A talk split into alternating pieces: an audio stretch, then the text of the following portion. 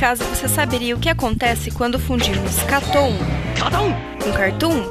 Não se vê isso todo dia. Simples, o Catum, um podcast sobre animação que tenta unir tudo o que há de melhor.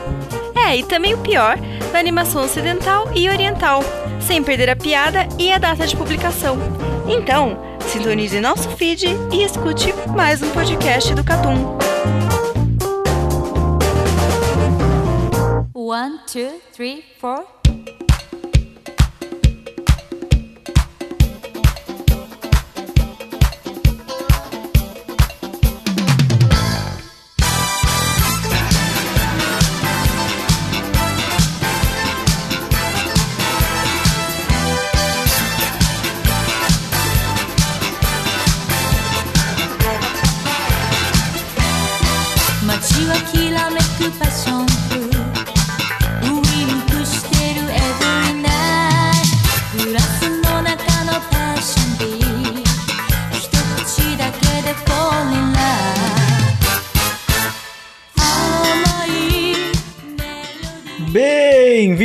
A mais um Catum Plus. Estou aqui acompanhado dos meus queridíssimos amigos Rafael Valente, Carlos Thiago e um convidado especial novamente, ele lá do Juicer, o Crive. Juicer.com.br Seria da hora só você. Agora pra pesquisar até saber se existe isso. Mano, seria muito mastermind se você tivesse comprado o domínio, tá ligado? E só botado um site Pior lá. que não tem, cara. Não tem. Ninguém comprou esse domínio. Pô, não, tem, não dá pra fazer um subdomínio do catum.juicer, alguma Dá. coisa assim? Dá, dá sim, dá sim. Aí, ó. Já dei ideia já. Vamos reservar o domínio do Juicer. Caralho, eu tentei aqui achar juicer.com. Não tem, não tem. Ponto com Não, eu achei um não site tem, escrito Não juicer.com com uns um suco. Yes, I accept. É tipo, ele avisa que tem cookie no site. É que, mano, eu lembro que quando a gente tinha a ideia de chamar o Catum de Juicer, é. Tipo assim, primeiro foi movimento mupista, né? É. Aí a gente percebeu que era uma merda, aí foi Juicer, só que daí tinha aquele outro site chamado Suco de Mangá. A gente achou que poderia ficar muito parecido, aí a gente mudou pra Catum. É, imagina se no site fosse Eu- algo tipo, tipo milho amanteigado, um negócio assim. Podia ser. Coisa Mas louca. é, pra saber que Catum foi a terceira opção. Antes era pra ser Juicer e antes era pra ser Movimento movimento, Movimento mupista. mupista. Eu lembro O que primeiro essa- cast de Haikyuu eu tive que eu tive que fazer tipo outra gravação eu falava Catum porque eu- no podcast eu falei bem-vindo ao primeiro movimento mupista. Na verdade, a gente gravou uns três casts que teve que refazer isso aí. É, Porque. é que eles foram gravados tipo, muito antes, muito antes. Muito, Tipo, muito. 2016, 2017, talvez, não sei. 2016. É, E fica aí a dica pra uma galera que quer montar uma banda de otakus aí, ó. Mupistas. É isso aí. Pode mandar aí, manda mupistas, faz aí. Se você quiser fazer o site do Juicer, tá aí com você também. É isso. Tem sempre novos conteúdos aí. Quem sabe ele não cria um podcast parceiro. Aí ser o Juicer com o Catum. Um bagulho louco. Isso é muito legal.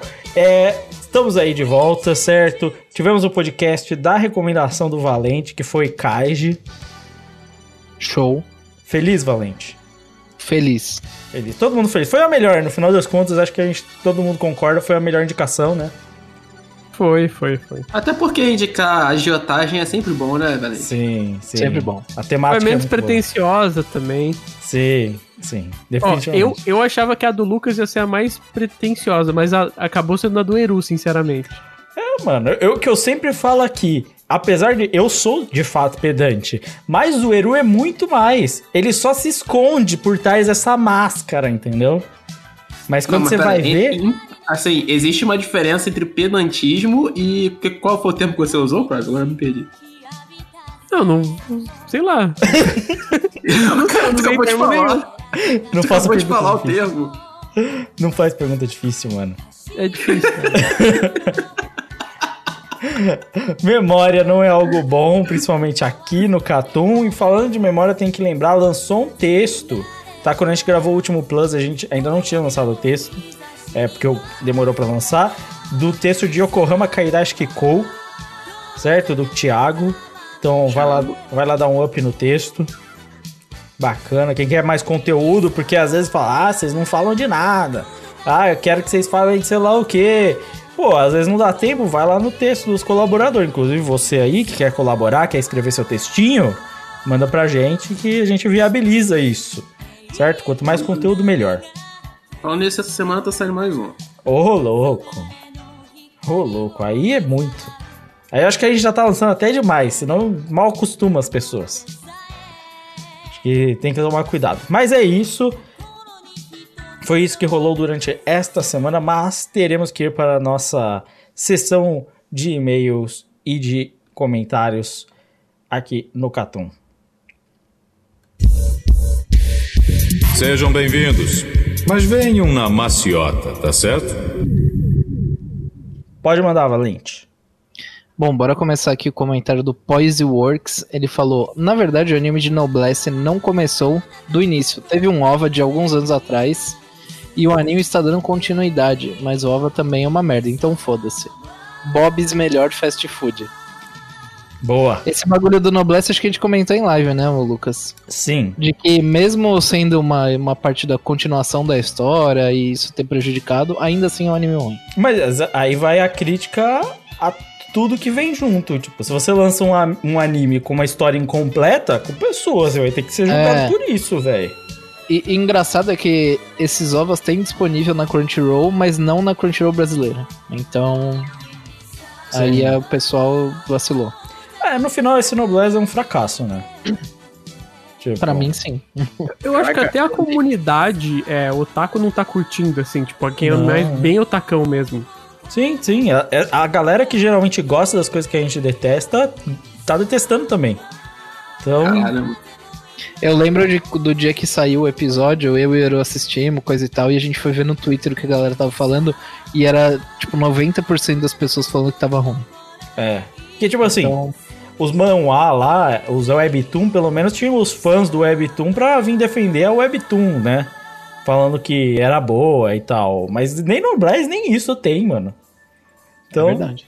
É, não deu certo mesmo, não. É, mano, pior é que isso é erro de produção, mano. A produção foi ruim. É, os caras não planejaram bem, lançou. Nossa, é cagada uma, uma atrás da outra isso aí. Esse daí não deu certo em nada, mano. Isso aí é difícil, complicado, velho. Eu queria até que fosse legal. A gente sempre quer que os bagulhos seja legal. Mas não deu. Continuando com o João Simões, ele fala: Eu assisti no até o fim e gosto. Época que fazia umas maratonas loucas, lembro de ter. É, lembro de ver em três dias quase 90 episódios de Nuyasha. A primeira abertura me marcou demais. Gosto muito dela, uma das minhas aberturas favoritas dublada. A primeira abertura de Durarara é tão marcante que só de escutar a batidinha no começo já, já dá para saber que é ela. Ela ajuda demais a ter um norte com os nomes dos personagens, porque são muitos, e no final acabo memorizando praticamente todos. Puta merda, hein, Valente? De todas as aberturas, escolheu a pior de Brotherhood.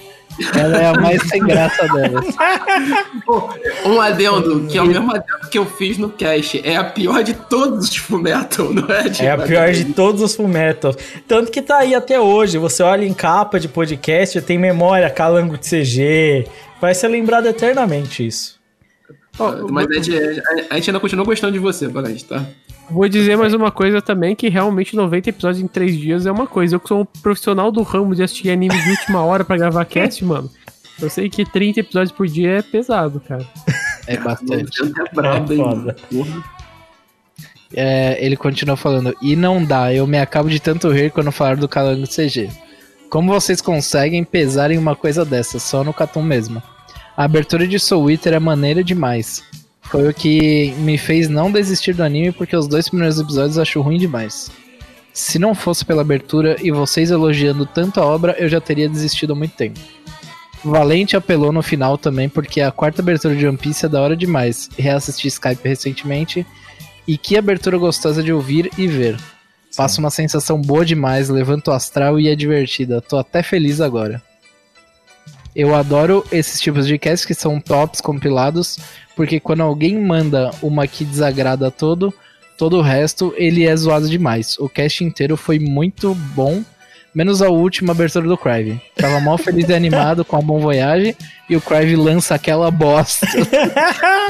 Eu desanimei na hora e fiquei com sono. Qual foi a do Crive? Eu não Cross lembro. Game. Cross Game? Jesus. O Kraven sempre faz isso, ele sempre tenta forçar uma última abertura pra ser a que ele escolheu e é sempre isso, né?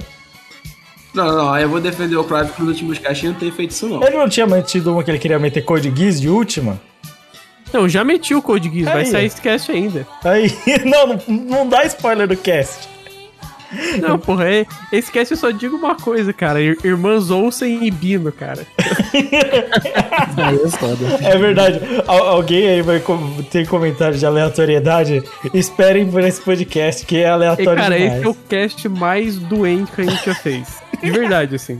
Tipo, esse, esse ficou retardado. Ai, ai. Essa foi aquela que eu dei uma devaneada fudida? Não, esse, esse geral da. Vai longe, vai longe, Eu me mantive são o cast inteiro, falo nada. vai longe. Ai, ai, pode seguir, pode seguir. Seguindo aqui, o Augusto Silva falou: Soul Eater é meu xodó. Quando eu tinha 15, 16 anos, era meu anime favorito. Sou apaixonado pela estética e os personagens do anime. Inclusive, Soul Eater foi o primeiro mangá que li. Na época eu só via anime e quando descobri que tinha continuado a história só no mangá, fui ver como era. E a arte do Okuba é do caralho. Quando vocês falam de Eight, fiquei surpreso, porque na minha cabeça o autor só começou a colocar mais pesado em Fire Force, até conferir os primeiros capítulos, e é algo bem presente em Soul Eater mesmo. Foi como se meu cérebro tivesse eliminado toda a cena Eight e só lembrasse das coisas boas. Por fim, interess- é, interessante notar como a percepção da obra mudou em vocês com o passar dos anos. Nossa, demais. Gostei muito desse comentário. Porque é um, tema- é um tema muito interessante de como a gente percebe coisas de maneira diferente, como a gente tá posicionado naquele momento. É verdade. Aí E pode ser que daqui dois anos mude de novo, então. A tendência é mudar se você, se você aceitar rever, porque não é só rever, né? Você tem que É. aceitar mudar também. Que eu verdade. tive que aprender muito. Chama é um exemplo. É só um negócio horroroso que eu gostava. E, cara, esse negócio de Soul Eater realmente foi um choque pra mim na, na hora de rever pro cast, mano. Então, acho bem maneiro esse comentário dele. Mas eu acho que a discussão é boa nesse ponto no cast também. É Sim. bem, é bem explanatória as posições das pessoas ali e tal, e no final é só zoado mesmo, não tem muito o que fazer. Continuando com o Walter Minhoca Super Saiyajin 5, ele fala: Pra mim, frango empanado é a melhor escolha junto de um limãozinho. Venho defender os dois animes que indiquei. Majou no Tabi Tabi é mais focado em histórias é, e não tem foco em personagens fofinhos, mas sim em como o mundo pode ser ruim. O visual dele engana. É sobre o e sobre o anime é, Kamisama ni Nata Hi. Ele é focado na comédia com partes de drama. O autor consegue colocar referência de Rock Balboa, Armageddon e Edward Mãos de Tesoura em um episódio é, e não tem harém nem et. Mas entendo não confiar em hoje, hoje em dia é difícil, de fugir desses animes feitos para otaku bater punheta. Os animes da Netflix achei tudo ruim, com excesso do. com, com exceção do anime e do de Yakuza. Anime da semana Jujutsu Kaisen consegui, conseguiu me convencer, convencer a, com- a comprar. Tá foda. o mangá de tanto que eu tô curtindo. É sobre, e sobre as lives da Twitch, curti bastante assistir o filme Halloween. Pode ser uma boa trazer mais filmes. Essa semana eu vou indicar um filme, Parasita. Só assista, não irá se arrepender. E por último, episódio top. O Parasita que ganhou o Oscar. É, então, para, Parasita eu acho que todo mundo aqui já assistiu. Batata. Inclusive, eu acho que eu recomendei Parasita no final do ano do day que ele foi lançado. Não, essa, recomendação tua foi engraçada, porque chegou eu, eu e o Lucas, aí eu falei, tipo, vou recomendar Parasita. A gente falou, tá, vou ter que mudar a recomendação. Eu e o Lucas. É. Cara, Parasita eu eu só uso de argumento pra dizer, se Parasita ganhou o Oscar, só mostra como o Oscar não significa porra nenhuma, que tem uma par de filme coreano ainda mais da hora que nunca ganhou. Só isso. Esse filme é bom, mano. Esse filme é muito bom. O filme é muito bom. Eu tô não desmerecendo ele, mas merecendo os outros que nunca ganharam também. Não, tem uma parte de filme chinês, uma parte de filme Sim. porrada de países aí que é muito bom, mano. Vocês querem, tipo, assim, é pagando de pedante um pouco aí, mas é. Nesse sentido, alguns outros festivais bem diferentes que eu acho que oferecem melhores filmes, assim, nesse quesito, do que o Oscar em si. Não que o Oscar não ofereça bons filmes. Sim. Mas é isso aí. Vamos ver, as lives é com o Valente, o Valente que manda. É, as lives aí, mano, a, a gente tá sempre tá pensando aí, por exemplo, o Halloween que a gente fez foi por causa do Halloween mesmo, do- da data. Porra, acho que tinha, eu por acho. causa que é o mesmo bagulho, tá Mano, ligado? a gente tem que revolucionar, fazer Halloween na Páscoa. Aí vai ser foda. O filme Halloween a gente assistiu por causa da data Halloween, é isso, tá ligado? Caralho. Assistir filme de Páscoa no Mas Natal. a gente pode, a Não, a gente, gente, pode a gente fazer. fez um programa especial do Halloween porque era Halloween. Eu acho que a Mas a gente... gente pode assistir mais filmes, mano. Inclusive, a gente já tá expandindo o bagulho pra não ser só falação na live. Tem que ser. Tem que Isso ter aí. alguma coisa rolando. Mas eu achei da hora que a gente fez os Classic também, baseado no Halloween, foi ideia do Valente isso aí. E, cara, quando eu terminei de editar lá o Gravity Falls e o Soul Eater, e saiu, tipo, deu uma atrasada, mas saiu próximo, tipo, ao período de Halloween, eu senti que a gente fez o bagulho organizado, tá ligado? É. Mais que saiu atrasado, tipo, foi um bagulho planejado, assim. Foi, foi planejado. E é uma PDF, irmão. PDF, foda. Aqui é trabalho. pauta, pauta com, com, com tabela. É. Imagem com água de enchente, os caralho a quatro. Esses bagulho assim. É isso. Ah, e sobre os animes que ele comentou, cara, sinto muito. Você, eu já falei, você tem que vir e dar uns spoilers, tipo, porra, acontece uns bagulho muito foda e tal, pra tentar convencer a gente, porque Vocês já cara, assistiram esses animes? Eu nunca assisti, mano, mas o pior é que, tipo assim, se existe uma indústria que pode fazer a pior merda do mundo, que parece ser a pior merda do mundo, se é algo interessante, é a indústria de anime, Sim, velho. Porque sim. é bizarro, velho. Tem, Sério. tem um nessa vibe que eu não duvido que seja tipo isso. Qual é que era o nome, mano? O Crave deve lembrar, acho que ele lembra. Que era um de uma menina que era um ciborgue, falava de inteligência artificial, uns bagulho assim. Não, não sei qual que é. Não, eu sei que você viu um pedaço disso aí, pelo menos. Mas eu não lembro qual que era o nome, então foda-se. Menina que é um cyborg. Não, era, é, tipo, inteligência artificial, só que ela tem um tempo de vida e aí ela Ah, morre. Plastic, Plastic Memories? Plastic Memories, isso aí, viu? Falei que você sabia. Não, eu, eu nunca assisti esse anime, mas você fala tanto dele, como é que você esqueceu o nome agora? Mas beleza. Eu não sei, eu sei que você sabia do bagulho. Mas beleza, eu Mas esqueci. é, mas é real, tipo, tem uns animes que vendem. Por exemplo, tem um anime da. Da. Ah, Qual, é- qual é aquele estúdio lá que faz anime moe? Esqueci o nome. Kyoto o, o Kyoto Animation. A Kyoto Animation tem um anime que saiu acho que em 2012, 2013, chamado Chunibyo. Ah, é uma de uma menina de, de tapa-olho. Que ela acredita que ela é uma super-herói, não sei o que. Tipo, esse anime não é ruim, tá ligado? Não é um anime excelente, mas também não é um anime ruim. Mas ele se vende muito mal. Assim, se vende muito mal pra gente. É, é. Mas esse que é o lance, velho. A não ser que bata uma vontade maluca e que eu assista, tipo, o exemplo desse Plastic Memories, é isso. É tipo, eu não sei porque eu assisti, mas eu assisti. Ah, tinha uma premissa interessante, não era sobre necessariamente a menina fofinha. Sim, mas. Porra, é foda dar vontade de ver, tá ligado?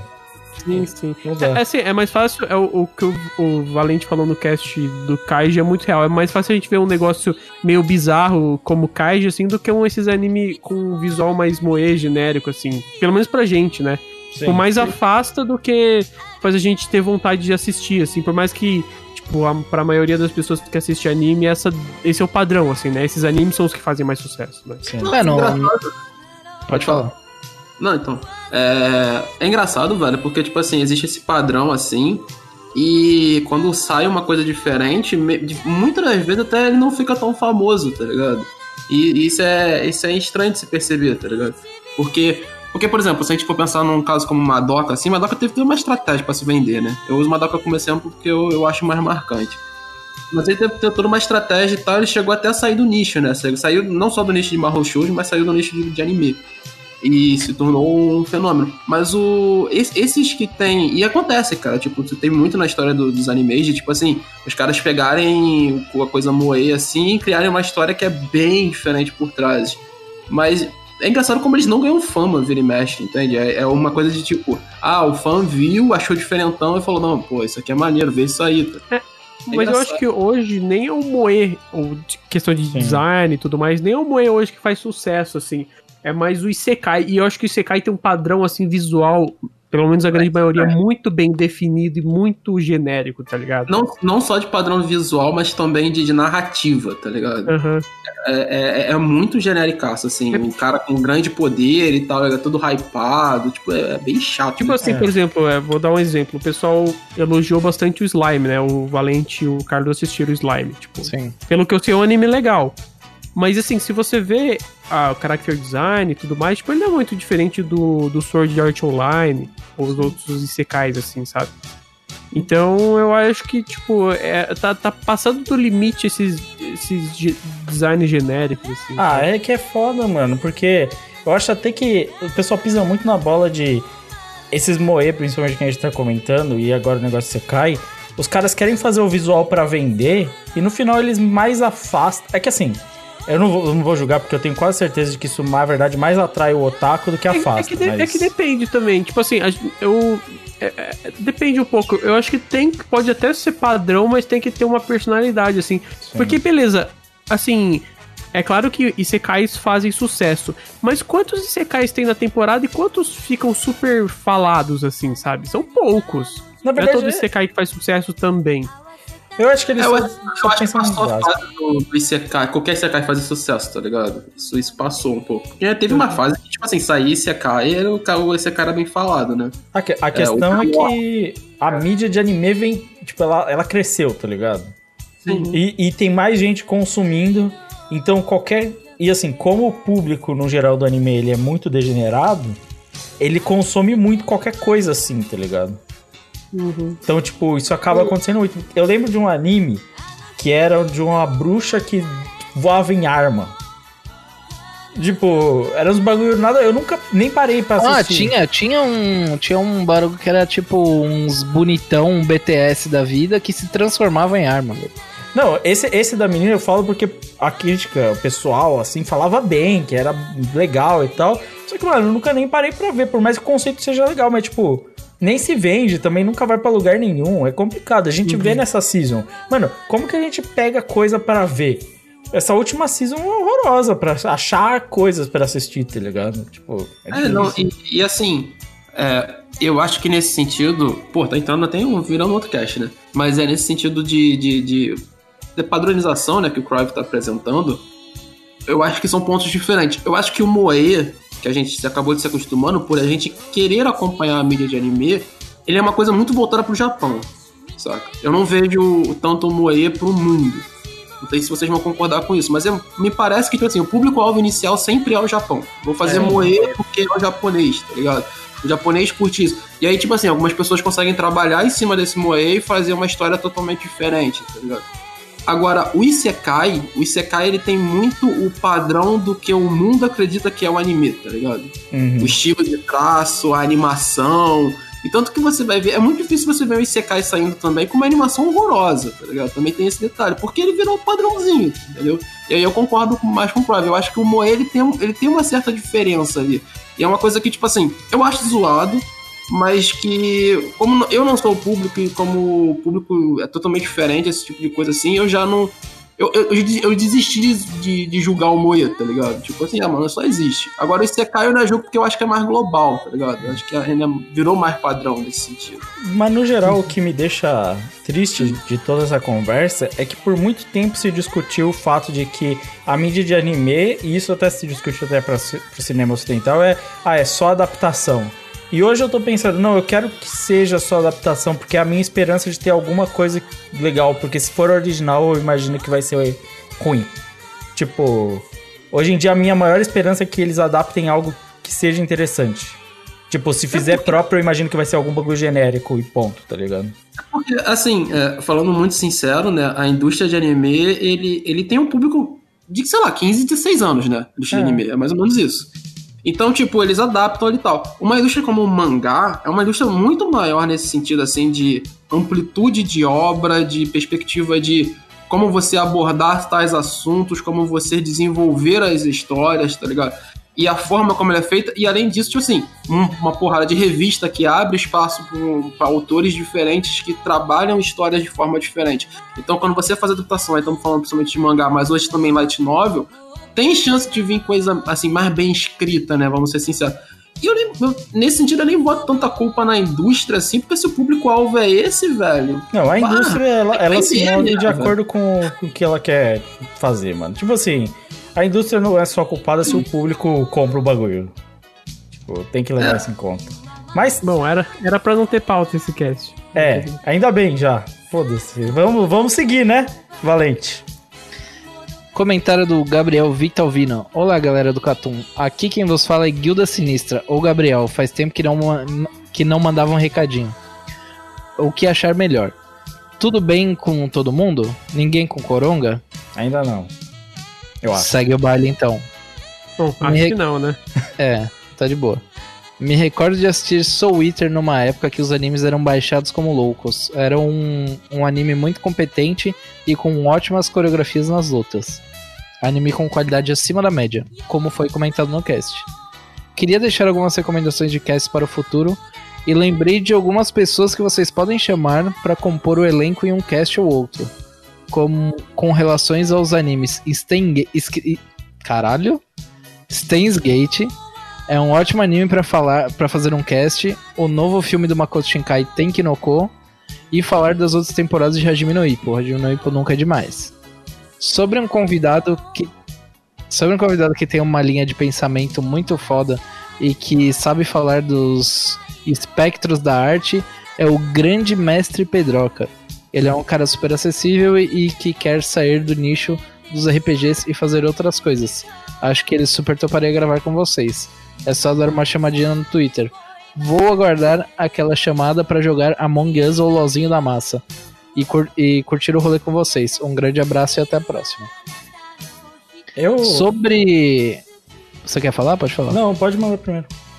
Sobre o, o Pedroca, a gente já entrou em contato com ele no Twitter, já estamos trocando e-mail e a gente vai ver de fazer algum collab, uma parada bem da hora. Vamos ver. É só lembrando que isso pode demorar. É, então, por- é, lembrando aqui também que a gente já terminou as gravações de Classic desse ano. É, Então- não, não espere semana que vem nada. É, não, não espere esse ano ainda. Se for sair alguma coisa, tipo, relacionada a Classic, vai ser ano que vem.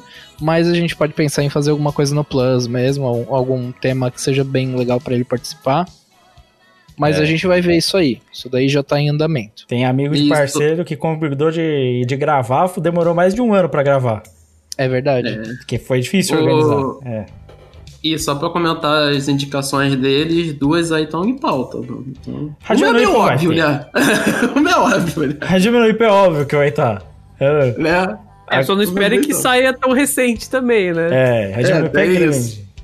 Se for A pela gente, já minha explicou vontade. isso, a gente já explicou isso aqui no podcast, né? A gente fecha no mínimo seis meses de gravação, assim, já pra adiantar. E aí as coisas vão saindo com constante o ano vai passando, né, velho? Então tem, tem isso. Por isso que a gente brinca que, tipo assim, esse é o período que vocês têm que mandar a indicação do que vocês querem que a gente faça, tá É. ligado? Porque É, inclusive- depois um abraço, velho. Inclusive tem algumas indicações aí que a gente já até catou, né? Já, já. É. Sim, sim. Steins Gate não. Mas- Por exemplo, o cast de Kaiji, ele foi gravado há muito tempo atrás, né? Ele saiu agora em novembro, mas acho que foi gravado em março, maio. Inclusive, ele Junho? inverteu. Ah, É, foi então. metade do ano. Inclusive, ele inverteu, né? Ele com outra indicação. A Konohana. É, Sim, ele inverteu, ele inverteu com a Konohana. É, é, faz bastante tempo que foi gravado. É, então, assim, nada é garantido, mas é isso. A gente vai vendo. Obrigado pelas indicações. Lozinho se pá rola. Já rolou se pá, na real, né? Só, só, só um detalhe para nossos ouvintes entenderem. Ô, ô Cruyff, qual foi o podcast que tu teve que cortar uma comemoração do Lucas de Gol de São Paulo? Ou então o Lucas xingando Não, São não, Paulo? foi um cara? cast que saiu em 2009 Ah, e é. foi gravado em 2017. E, e é isso. Foi basicamente. tinha eu falando mal do Liverpool, porque o Liverpool É, não. O Liverpool tá mal. Esse é o melhor comentário. O Liverpool tá mal, campeão inglês. Era tipo isso. Maravilha. É, mas tem um cast aí que vai. Pretensão que ele sai ainda no final desse ano. Que ele foi gravado em 2019.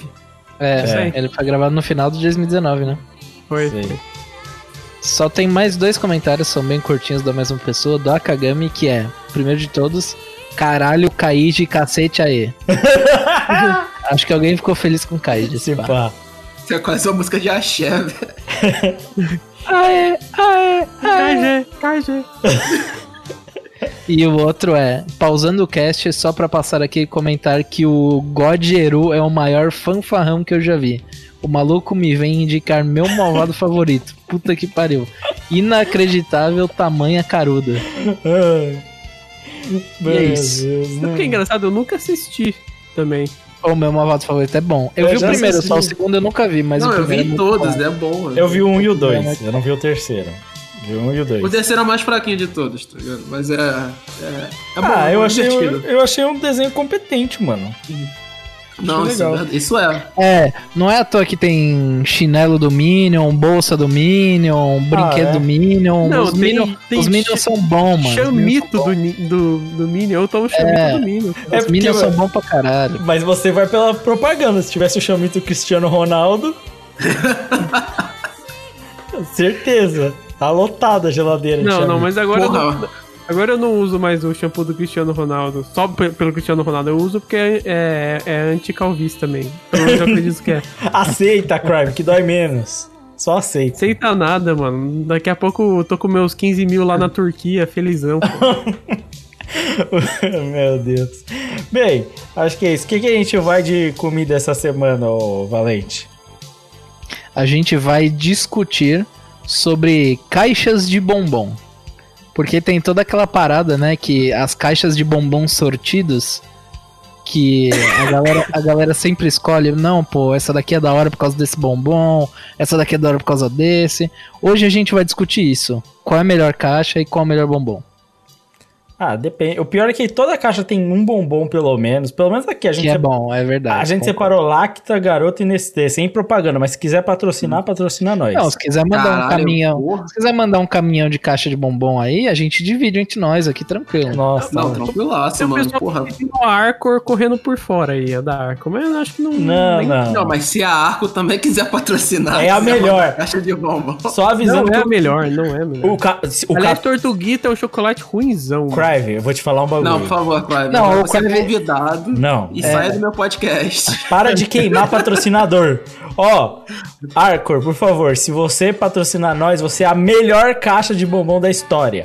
Não, mas o... Tortuguita é o melhor chocolate do mundo. Eu já Isso. sei o porquê que o Crive não acha Tortuguita tudo isso. Porque eu tenho certeza que ele não faz o ritual, velho. Não faz, Com certeza. exato. Não faz. Se ele fizesse o ritual, ele ia achar a Tortuguita o melhor de todos. Nem vamos comentar aqui, ouvinte. Deixa aí qual Você que é o primeiro ritual. mutila pra depois matar? É, É, exato. é. Exatamente, esse é o ritual. Ela tem que saber que ela tá morrendo. Eu fazia É. isso quando era criança, eu gostava de tortuguita. A tortuguita que eu comi ontem, achei ruimzona, eu não fiz isso. Então, Exato. pode ser que seja isso. É, então, aí ó. Tá errado, tá comendo A errado gente, essa. fica, a gente fica- a- começa a virar adulto, começa a ficar fi- Tu perde teu lado né, mano? sádico, é isso, basicamente? Quando tu é criança, tu é Tem sádico. um toque de sadismo. Uma criança queima formiga. A criança é sádica.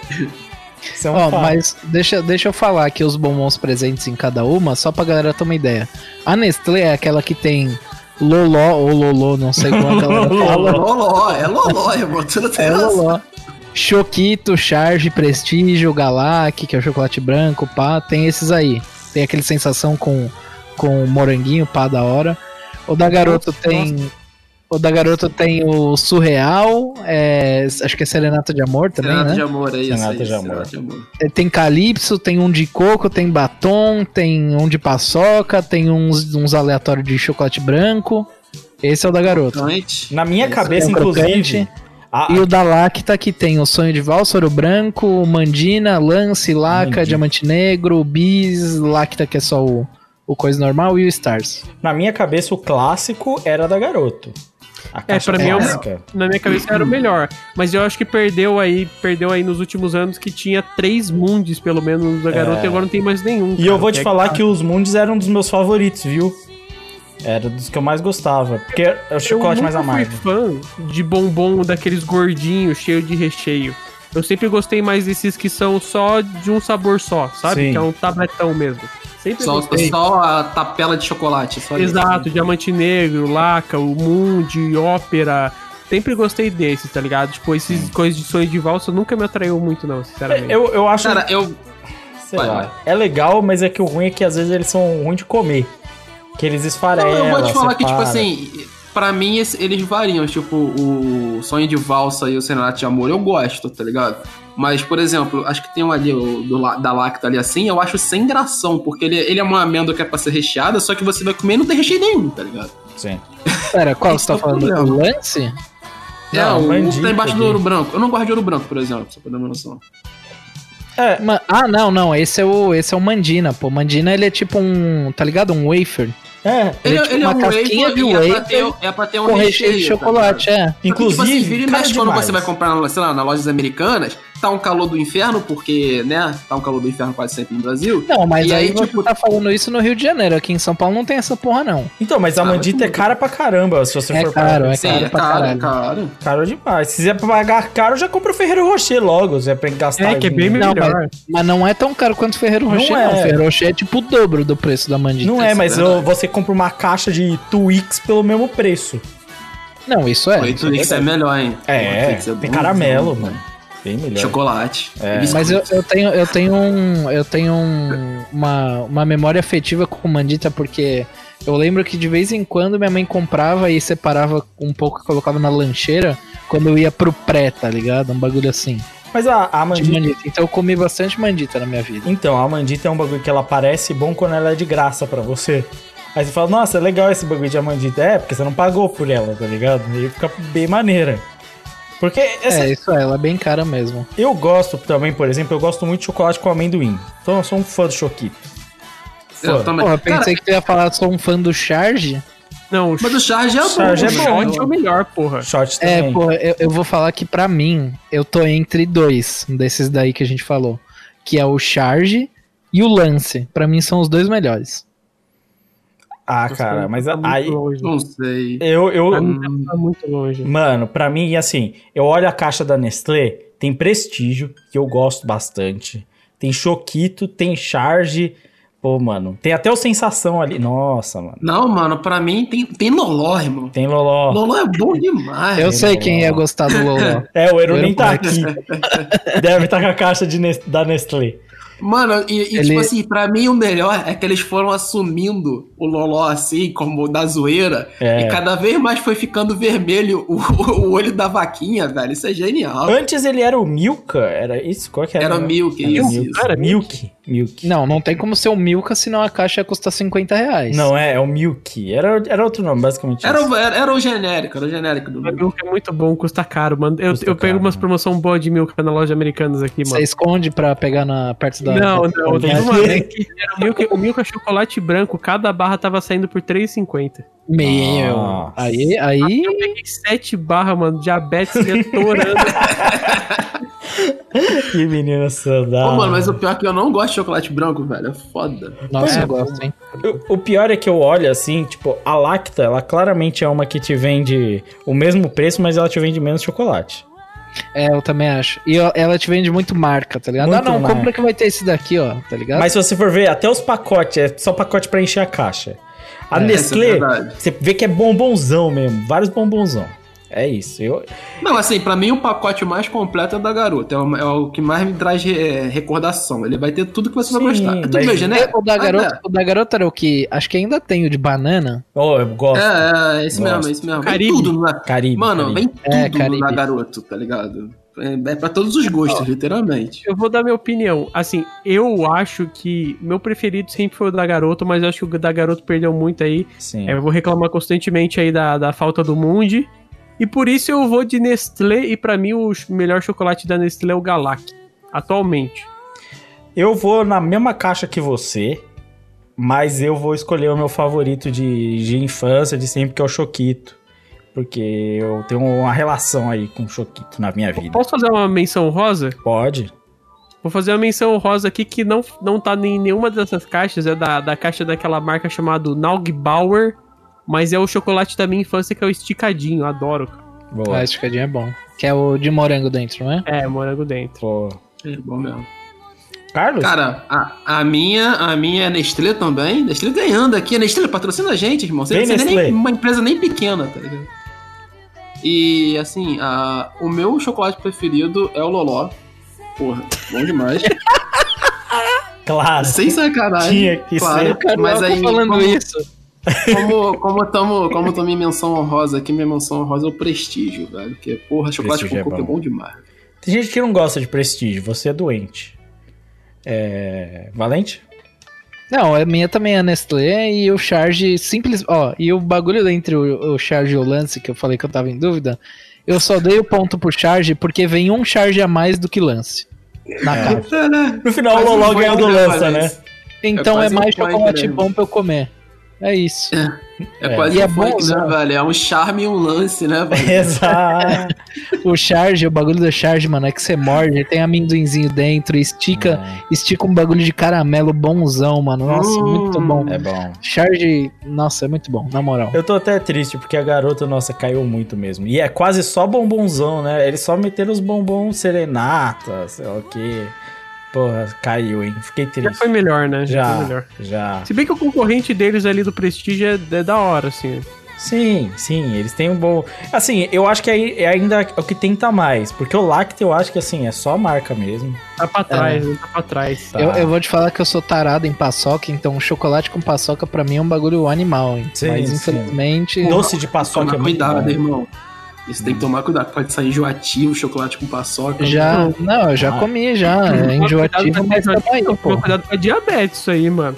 Tá. Mano, tinha um milkshake do Bob, já que o nosso ouvinte falou do Bob, acho que era um milkshake de paçoca. Mano, eu nunca tomei algo tão enjoativo na minha vida. É bom, é bom. Você sente que você tá morrendo já por dentro. É, Você- Você sente a sua garganta rasgando. É um sentimento é único. demais. Você só tem no Bob's esse tipo de sentimento.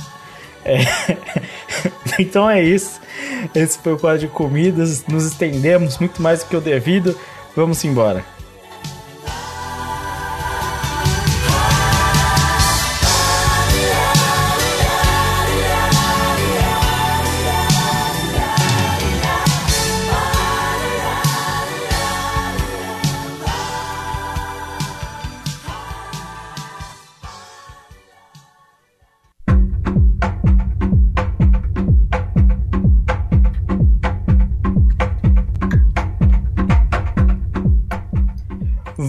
Vamos embora então pro nosso quadro principal, que nessa semana nós estamos excluindo o quadro de recomendações, porque a gente vai fazer ele se transformar no tema do cast. Justo. Faltou pauta. Essa, essa, essa é a realidade, né?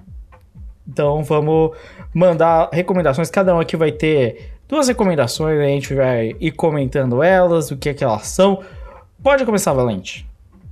Cara, a minha primeira recomendação vai ser Utopia, que é uma série que tá saindo agora na Amazon Prime. E ela basicamente adapta a, a série de mesmo nome, Utopia, que é uma série britânica, né, Lucas? Isso.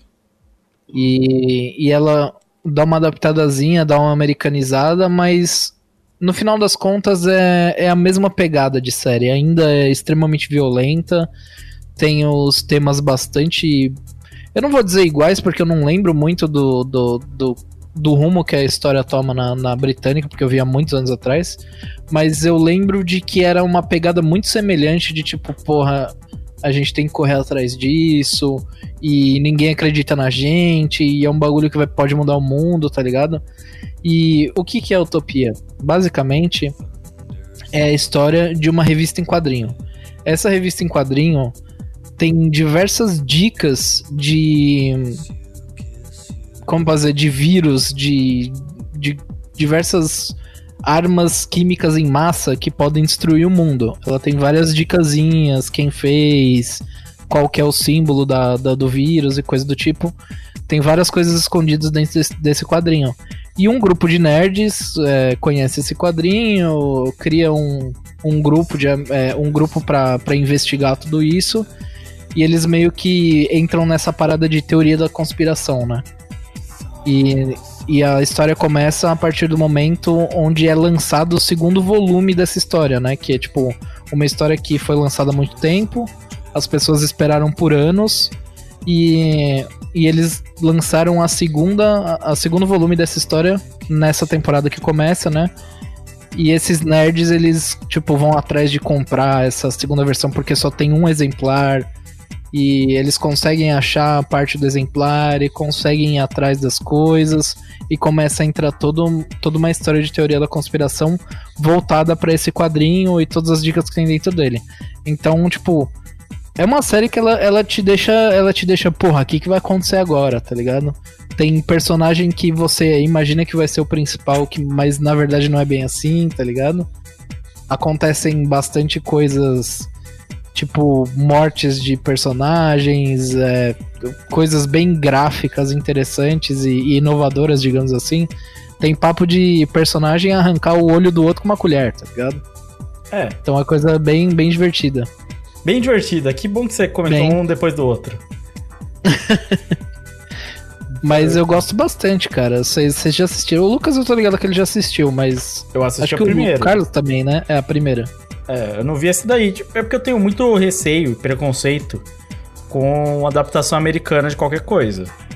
Ah, sim, Então- mas aí todo mundo tem, né? A gente. Não é à toa que tem aí o famoso Death Note aí, feito pela Netflix. É, é difícil passar por isso. Porque eu- Tem o Dragon Ball Evolution. é que esse Também. é clássico, é um clássico do cinema mundial. O Piccolo é, É maravilhoso. bom, né? Vamos ser sinceros. É, o Piccolo é um ET bizarro, nossa, muito maravilhoso. É, eu lembro do Utopia, e a história é muito louca, porque ela tem todo esse clima de conspiração e tudo, mas o que mais me impressionava na época é que eles eram de alguns produtores, inclusive alguns atores, que era do Black Mirror original, quando o Black Mirror ainda era algo novo. Ah, é verdade, tinha isso, né? Acho que o Black Mirror tava, tipo, na segunda temporada, quando lançou Utopia. Um negócio assim. É, é mais ou menos isso mesmo, mais ou menos isso. Então ele era muito diferente e a direção, as cores, ele era hipersaturado. E eu acho que eu não peguei a vibe de assistir esse Utopia americano, porque o que mais me impressionou na época era não só essa temática bizarra, mas o bizarro ele era só o contexto da história, mas a parte visual, tá ligado? E eu não vi, pelo menos nos trailers, nas imagens, sei lá o que, o mesmo visual interessante que eu via na original. O Valente pode me É, corrigir. essa, essa pegada de, de visual, de meio que fotografia, né? Sim. Eles meio que deram uma abandonada, porque no, no Utopia Britânica era tipo tudo muito amarelo, tudo muito. com uma. uma- sei lá, um jeito estranho, A sabe? saturação tava no talo ali. É, era, era tipo. O, o que acontecia é que eles saturavam tudo, os planos eram muito estranhos, os caras usavam com- plongé e plano holandês pra caralho. E posicionamento bizarro assim, mas o, o de- grande detalhe é o que o Lucas tá falando. Pelo menos eu também vi, foi a indicação do Lucas até mim ver o Utopia. E. na época da antiga banda. E, cara, o que ele falou é bem isso. Acho que o que mais chama atenção na série, brican- na, na série britânica é que você tem um- uma estilização não só de, de direção de fotografia, nesse caso, da escolha deles de saturação alta, é, cores assim muito fortes, amarelo, vermelho, assim, gritando na tua cara. Eles usam pouca cores frias, mas era também direção de arte, velho. A direção de arte também vinha muito nessa questão, com os objetos, os locais onde eles ficavam e tal. Então é uma diferença assim que eu acho que não encaixa muito. É muito mais europeia esse tipo de narrativa visual do que realmente americanizada. Eu tenho meus problemas com série americana que, que vai buscar aqui na Europa e readapta, tá ligado? Tem, tem muita cagada nesse sentido. Sim. Isso, isso eu, eu vi uma diferença, porque eu já vi no trailer umas perseguição de carro maluco, os caras correndo e tal. E aí eu lembrei do primeiro Utopia e as cenas de perseguição do Utopia, tipo assim, campo aberto, plano aberto, aí o cara tá correndo e tropeça na grama. É tipo assim as perseguições, saca? A comparação é foda. É, mas isso é uma, uma coisa bem da, da Europa, né? A Europa tem bastante isso, aquele. Aquele da, da- do moleque que é semi-psicopata com a menininha, que eles fogem de casal. Esqueci o nome, é uma série da Ah, Netflix. não sei o que, The Fucking World, não é? É, é, é, é the esse mesmo. world. É um post, você escreveu um post disso aí. Do... Então, mas não lembro o nome, porra. É fudeu, faz dois anos que eu escrevi essa merda. Sim. Então, é- ele tem muito disso, tá ligado? Também, desses plano aberto, de, de fazer essas paradas aí, que essas paradas mais europeias, sabe? Mais britânicas mesmo. Não, é, é essa é, esse é o resquício do, da influência da novela Vague que paira todo o cinema europeu, que é um plano que ele é completamente subjetivo. E aí não tem fala, ninguém fala nada e, tipo assim, o plano de estudo e acabou, tá ligado? E é isso. Eu lembrei o nome agora, é The End of the Fucking World. É isso aí. O, de- aquele, aquela outra série também da Netflix, que é Sex Education, é bem assim, é bem mais britânica até do que essa que o Valente falou. Mas é assim, essa eu, eu não sei como é o plot. O Valente falou, tipo, eu lembro que no primeiro Utopia tinha um quadrinho só, nesse já tem vários, não é? Então, nesse, é, eles lançam o primeiro quadro, tipo, a gente já é introduzido com o primeiro quadrinho sendo um sucesso, tá ligado? Uhum. Então, muitas pessoas já conhecem. é, eles vão numa, numa conferência, tipo numa Comic Con da vida, é, de quadrinhos, de vários quadrinhos, e tem meio que um stand só de pessoas que gostam de, de Utopia, tá ligado? Uhum. Que na verdade não é Utopia, é Distopia. Utopia é, o- é o volume 2 que eles iam lançar pra venda na, naquele dia lá. Uhum. E o primeiro episódio é isso, o lançamento do segundo capítulo, os nerdão da teoria da conspiração querendo comprar o bagulho e acontecendo várias paradas e tendo uma Comic Con e rolando várias paradas nessa Comic Con. E é mais ou menos essa pegada, tipo, pode ser que tenham pessoas que não curtam tanto a parada mais britânica. Eu acho que a série britânica é melhor, obviamente. Então, se vocês quiserem assistir a britânica, sem problema nenhum, mas tem a versão americana agora e de mais fácil acesso na Amazon Prime, tá ligado? Mas elas não têm relação uma com a outra. Não, não, não tem Tá. relação. Então, um então- remake, né? É, o cara pode ir só na que for mais acessível pra ele, dependendo É, do que se ele exporta. pode, pô, se você tem Amazon Prime disponível, vai lá e assiste, pô, não custa nada, é legal ainda assim. Sim, eu lembro Não, que tinha muita crítica desse negócio aí. Tinha muita coisa de teoria de conspiração, mano, que era, tipo, muito troll, tá ligado? Era. Ah, não, sim, mas é teoria da conspiração, né?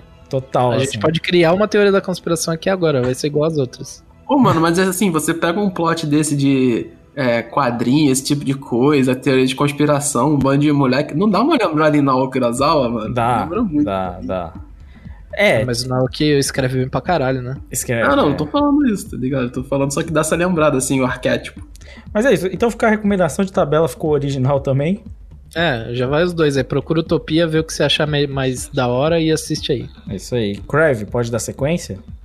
Bom, minha recomendação aqui é de games. É, Esse ano eu joguei bastante jo jogos e o meu jogo que do- dos últimos tempos aqui, o que eu mais gostei de jogar, é, retomando alguns jogos antigos que eu nunca tinha jogado, foi o é, Resident Evil 1 Remake. Carai. Que é o jogo da mansãozinha lá, é o remake do primeiro Resident Evil e, assim, todo mundo diz que... Eu nunca joguei o, Resident Evil 1, eu era muito criança quando ele foi lançado, é, mas todo mundo disse que o remake é um jogo melhor que o Resident Evil 1, até porque ele respeita muito e ele é um jogo, assim, incrível pra época que ele foi feito, se não me engano foi 2001, 2002, ele saiu primeiramente pro GameCube, é um jogo, assim, sensacional, assim... É, ele, tá, ele, tipo, é um jogo que reúne tudo de melhor que tem em Resident Evil de Survival Horror. Então, tipo, eu recomendo que vocês joguem é, no, no nível mais difícil, vocês joguem tentando economizar munição e tudo mais. É, joguem sem buscar tutorial na internet. Assim, é um jogo que. É, eu não sei se é um gosto específico meu, mas ele tem uma cadência assim maravilhosa. Eu gosto muito de tipo, ir para um lugar, pegar um item, ter que voltar para a sala, salvar e eu olho meus itens, combino ele, aí eu tenho acesso a uma outra sala, sabe? E todo ele tem puzzles assim extremamente bem feitos durante todo o jogo e a história dele é muito bacana, assim, por mais que seja uma história um pouco mais simples, normal da, dos jogos que saíram no final da década de 90, ele é um jogo que, cara, é incrível, assim. É, talvez algumas pessoas vão se sentir incomodadas por conta da câmera, que é aquela câmera que chama câmera tanque, né? Eu acho que é, ou aquela câmera de foco foco único, assim. Sim. Então, por exemplo, tem só só tem uma se só, só, só existe uma câmera pra sair da sala, você não consegue movimentar ela. Você só move seu personagem, mas a câmera sempre fica fixa, sabe? Então pode ser que algumas pessoas se incomodem com isso, mas assim, depois que você pega o jeito, é maravilhoso. E eu acho que é um jogo tipo, muito bacana, muito cadenciado, assim, tranquilo pra quem curte jogar um, um jogo de survival horror, assim. É, até alguns momentos, tipo, por mais que seja um jogo antigo, em alguns momentos eu assustei, assim. Tem alguns sustos, algumas coisas que você não espera que aconteçam no jogo e acontecem. E eu acho que é, eu tava. É bem legal que é, a gente esteja falando de Resident Evil agora, até por causa que foi anunciada a série da Netflix. E se eles. Eu acho que se eles focarem mais na essência do Resident Evil, é claro que vai ter coisas normais de adaptação, mas se eles focarem nessa essência, assim, é, eu acho que tem tudo aí pra ser um grande, um grande, uma grande série, como esse é um grande jogo. A questão é até onde vão esses remakes também, né? É. Eu, eu vou te falar que eu joguei o, o remake do 2 e eu achei mesmo. insano de bom, tá ligado? Esse, esse ficou Cara, foda pra caralho. É, é que a gente tá falando de outra época, sabe? O remake do 2 saiu em 2018, né? É, acho que É. 2018 ou 2019. O remake do 1 saiu em 2001, 2002, 2003. Saiu nessa época. Ele Então, tá tipo, é uma época onde? completamente diferente. Mas assim, eu joguei os dois jogos também. E eu acho que o remake do 1 é melhor que o do 2, mesmo sendo um jogo muito mais antigo. Não, não, eu te entendo, mas, é- mas sabe o que me incomoda nesses jogos? É o fato de eles ainda serem bem velhos, sabe?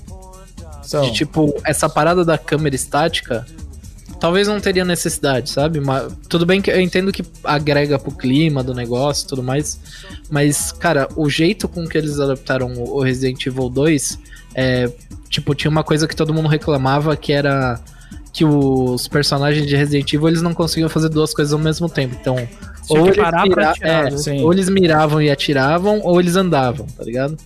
E já no Resident Evil 2, eles conseguem mirar e atirar e andar, sabe?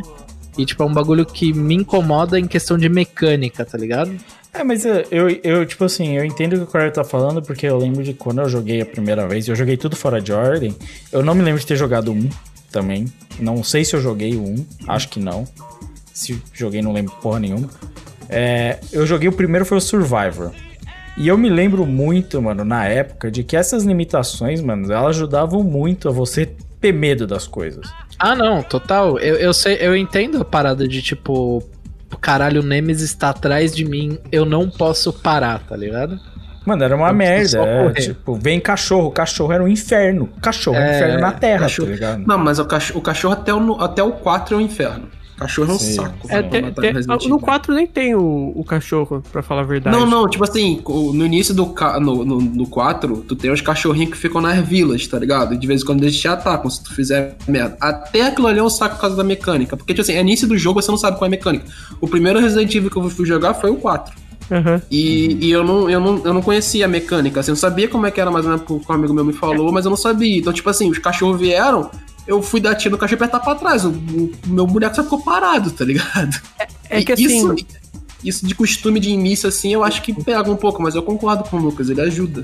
Sim. É que assim, o- a série Resident Evil, ela, hoje ela tá tentando voltar ao que ela era antes, mas do 1 ao 5, cada jogo é mais ação que o outro, sabe? Sim. O 4 Sim, pra mim é- eu acho que é o maior pulo. Dois, o 3 é mais ação que o 2, o 4 é muito mais ação e o 5 é um jogo de ação. Sim. Sabe, E, definitivamente. e o 6, e o 6 é um. É, é, sei lá, O Call of ruim. Duty. Call of Duty. É. O pior é que, tipo assim, até o 5, tipo assim, o 5 é um de ação, mas eu me lembro na época, eu posso estar errado. Quando você jogava, ele era pelo menos uma ação competente, tá ligado? O 6 só era uma ação tosca. Tipo, Não, o 6, o 6 acho que todo mundo apagou na memória. O 6. É, é, e aí teve outros no meio que eram ruins. Porque o 4, o 4 foi revolucionário pra caralho. E tipo, foi um salto, mas eu acho que a novidade, não só na gameplay, que era revolucionária, mas tipo, o fato do culto, dessa coisa, tipo, uns bagulho bizarro. H, Renault.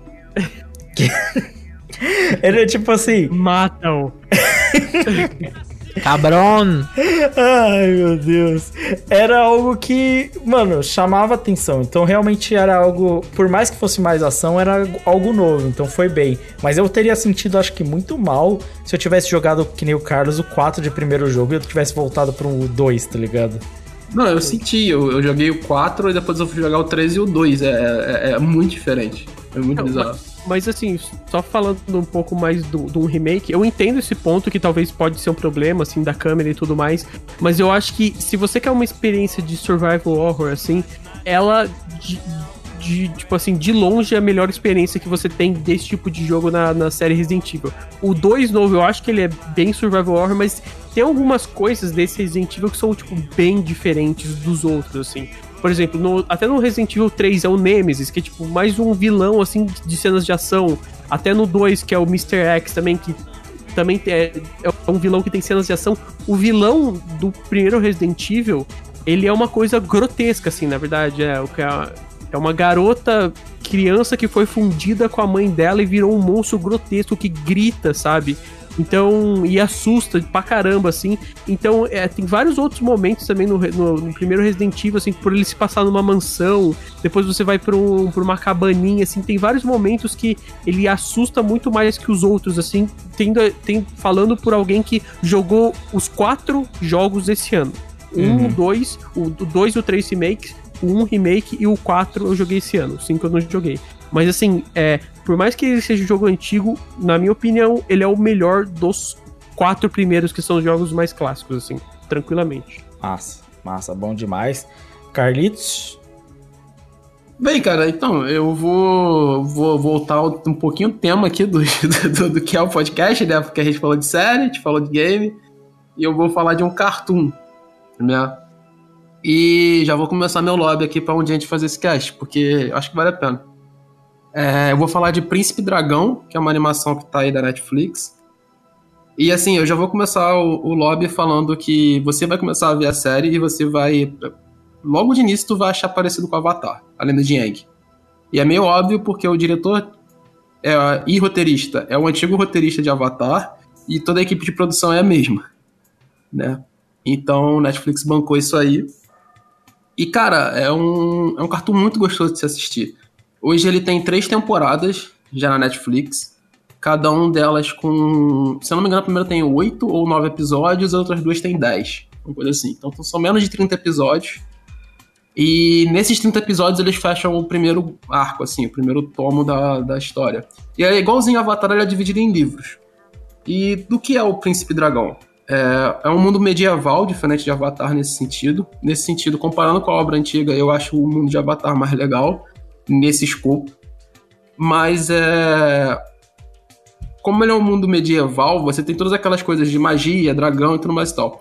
Então, qual é o escopo da história? O mundo foi dividido em dois. Houve uma guerra há alguns séculos, aonde os seres humanos foram enxotados de uma parte do continente pelos dragões e pelos elfos. Por quê? Porque os seres humanos começaram a utilizar o que eles chamam de magia das trevas ou magia da morte, assim. É uma magia que suga a vida dos seres vivos. Nesse mundo você tem uma construção, assim como em Avatar, tu tem uma construção assim meio espiritual das coisas. Então, os, os seres magos, assim como os elfos, como alguns outros bichos que tem na obra, eles têm uma ligação com os arcanjos. E aí os arcanjos são divididos em seis partes, que é o céu, a lua, o sol, a terra, o mar e as estrelas. E aí cada livro você já consegue entender que é, segue basicamente essa construção.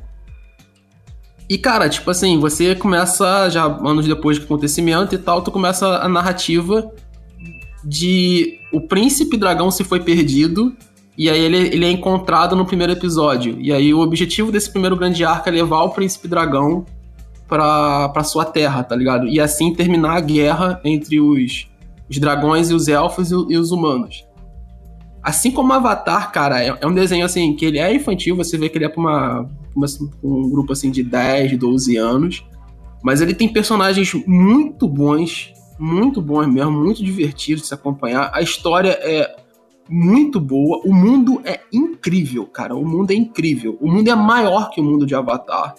E é muito bem estruturado, muito bem apresentado. É, cada ponto ali é muito bem construído, todas as, as assim as referências que eles para montar cada parte, cada, cada, cada elfo, cada tribo, tudo tem uma personalidade diferente.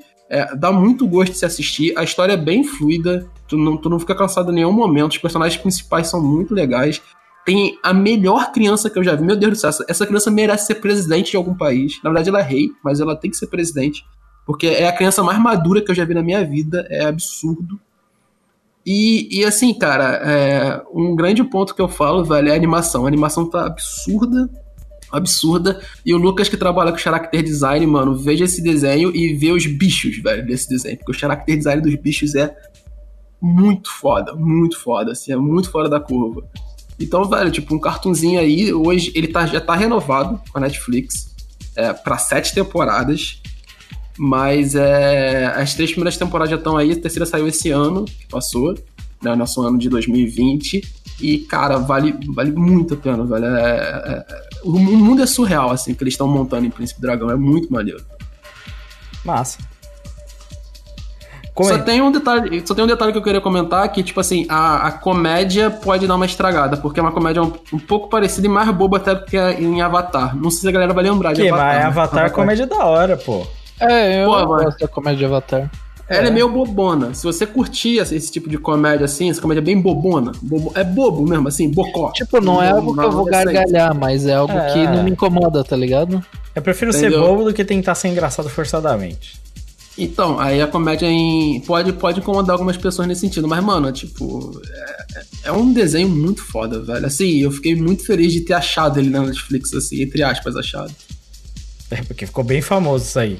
Bem rápido. Eu sei, eu sei, eu, eu, não, eu não conhecia assim, eu fui procurar um cartão pra ver e aí, tipo, veio de recomendação, eu falei, ah, beleza, vamos ver, tá ligado? Eu comecei a ver She-Ra a partir da recomendação desse aí, tá ligado? É. E Príncipe Dragão é mais legal nesse sentido. O Carlos é o cara dos desenhos. Ele, ele é o Ah, cara que vê mano. todos os desenhos. Na verdade, meu- eu acho que meu pai é muito mais do que eu. Meu pai tá vendo todo Avatar de novo agora, pra ter uma noção. O, o Crave já dá pra sentir que ele tá com nojinho já. Nunca assisti nem Avatar, cara. Isso aí é Tá crime. errado, tá errado, Aí de tá devia errado ter já. Ah, é cartoon, sinto muito, amigão. Anime. Se fosse Avatar é anime. o Nobuhiko Takagi que fizesse o anime, eu estaria assistindo. É, Não e o estúdio japonês faz o, o Avatar, não, não vale não? Coreano, esses bagulho? Não vale? Não, não. Tem que ser japonês, mano. Ah, meu Deus. Bem, Avatar é anime, gente. Aceitem. Não é anime, é anime, e por é isso eu anime, não é vejo. É, É anime. É. É anime. Mas, ô, Lucas, ficou famoso mesmo na, na- na- com a galera aí de animação, Príncipe Dragão? Ah, eu vejo muito comentário sobre ele. Tipo assim, vejo muita gente falando. Agora, se é famoso mesmo, eu já não sei. Eu só vejo pessoas falando. Meu círculo social não é o mesmo de todo mundo. Sabe Não, claro. Mas, tipo, cara, assim, tu, tu que trabalha com animação, veja, mano, tem um bagulho muito foda, velho. O character design é muito da hora, velho, dos bichos. Tu sai, tu, tu- de vez em quando tu para assim, tá rolando a história tem um maior bichão, assim, cheio de neon, tu fica tipo, caralho, que bicho bonito, mano. Só precisa entrar na Netflix. Deve fazer uns meses que eu não tô vendo nada na minha Netflix. Então, leva isso em conta. Mas, é, vou dar sequência. Meu, minha recomendação, eu que sou do, do mundo da música aí, eu gosto muito de música. É, a minha recomendação é extremamente específica. Porque eu me adentrei no mundo do techno. Esse subgênero da música eletrônica, essa cena. Lockzão. Hã? N- não, não tem nada a ver. Não. Tecno e Alok. Porra. É, É, porra, pra mim, toda música eletrônica é a Loki. então, agora eu vou, vou mudar esse bagulho, esse pensamento aí. Que, na verdade, eu tava vendo coisa sobre o Hertha Berlim, o time. E aí eu acabei entrando na cena techno de Berlim, especificamente. A cena da música techno em Berlim, que pra muitos é a capital da música techno. E provavelmente é onde tem os, tipo assim, os clubhouses mais famosos lá. O que é meio surpreendente, porque o techno nem se formou na, em Berlim. Mas eu entrei Mas, numa... Berlim, mas Berlim tem uma cena muito famosa eletrônica. Tem, Tem tem.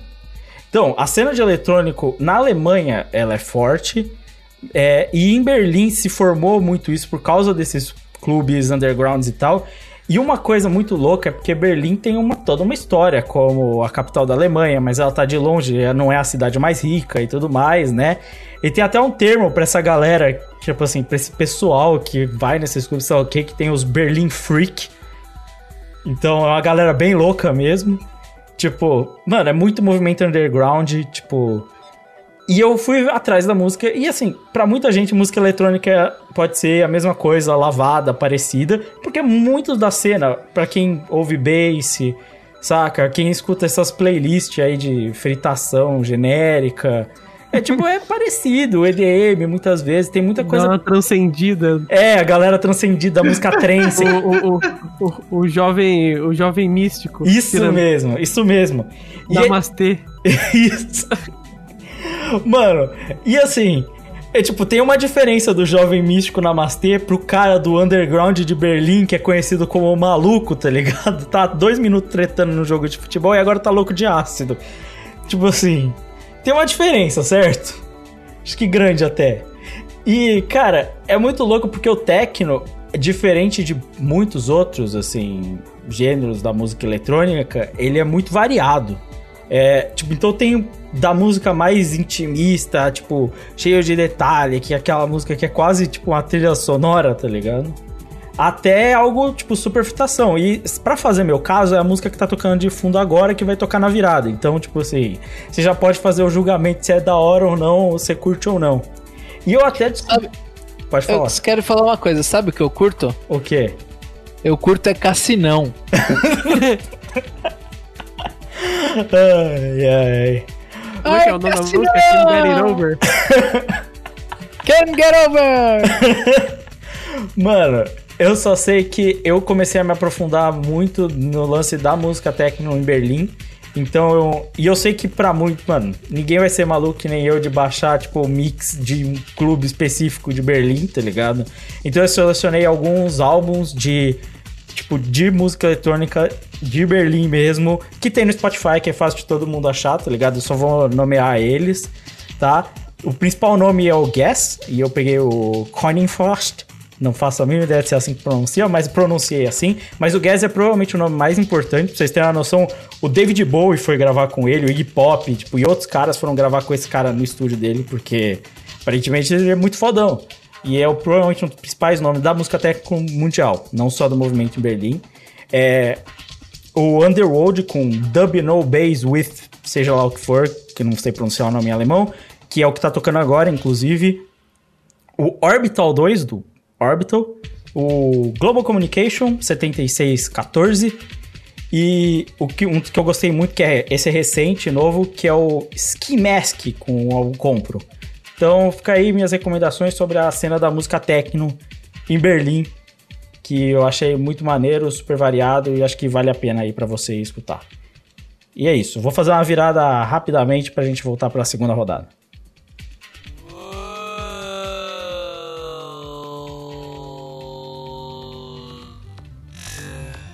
Tuesday.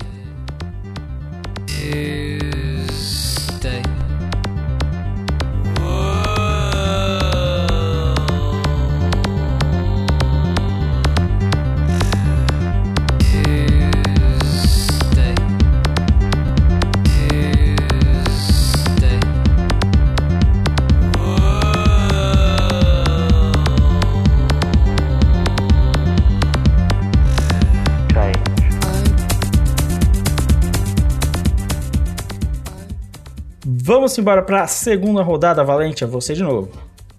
Aí depois, aí depois tu reclama que os caras te xingam aí de pedante, né? Aí não, aí eu sou obrigado a falar, me desculpa aqui. Mano, Ô, tem Valente, muita variação. aí só, só- rapidinho, rapidinho. Eu, eu nem desgostei da música, cara, mas duas coisas, tá?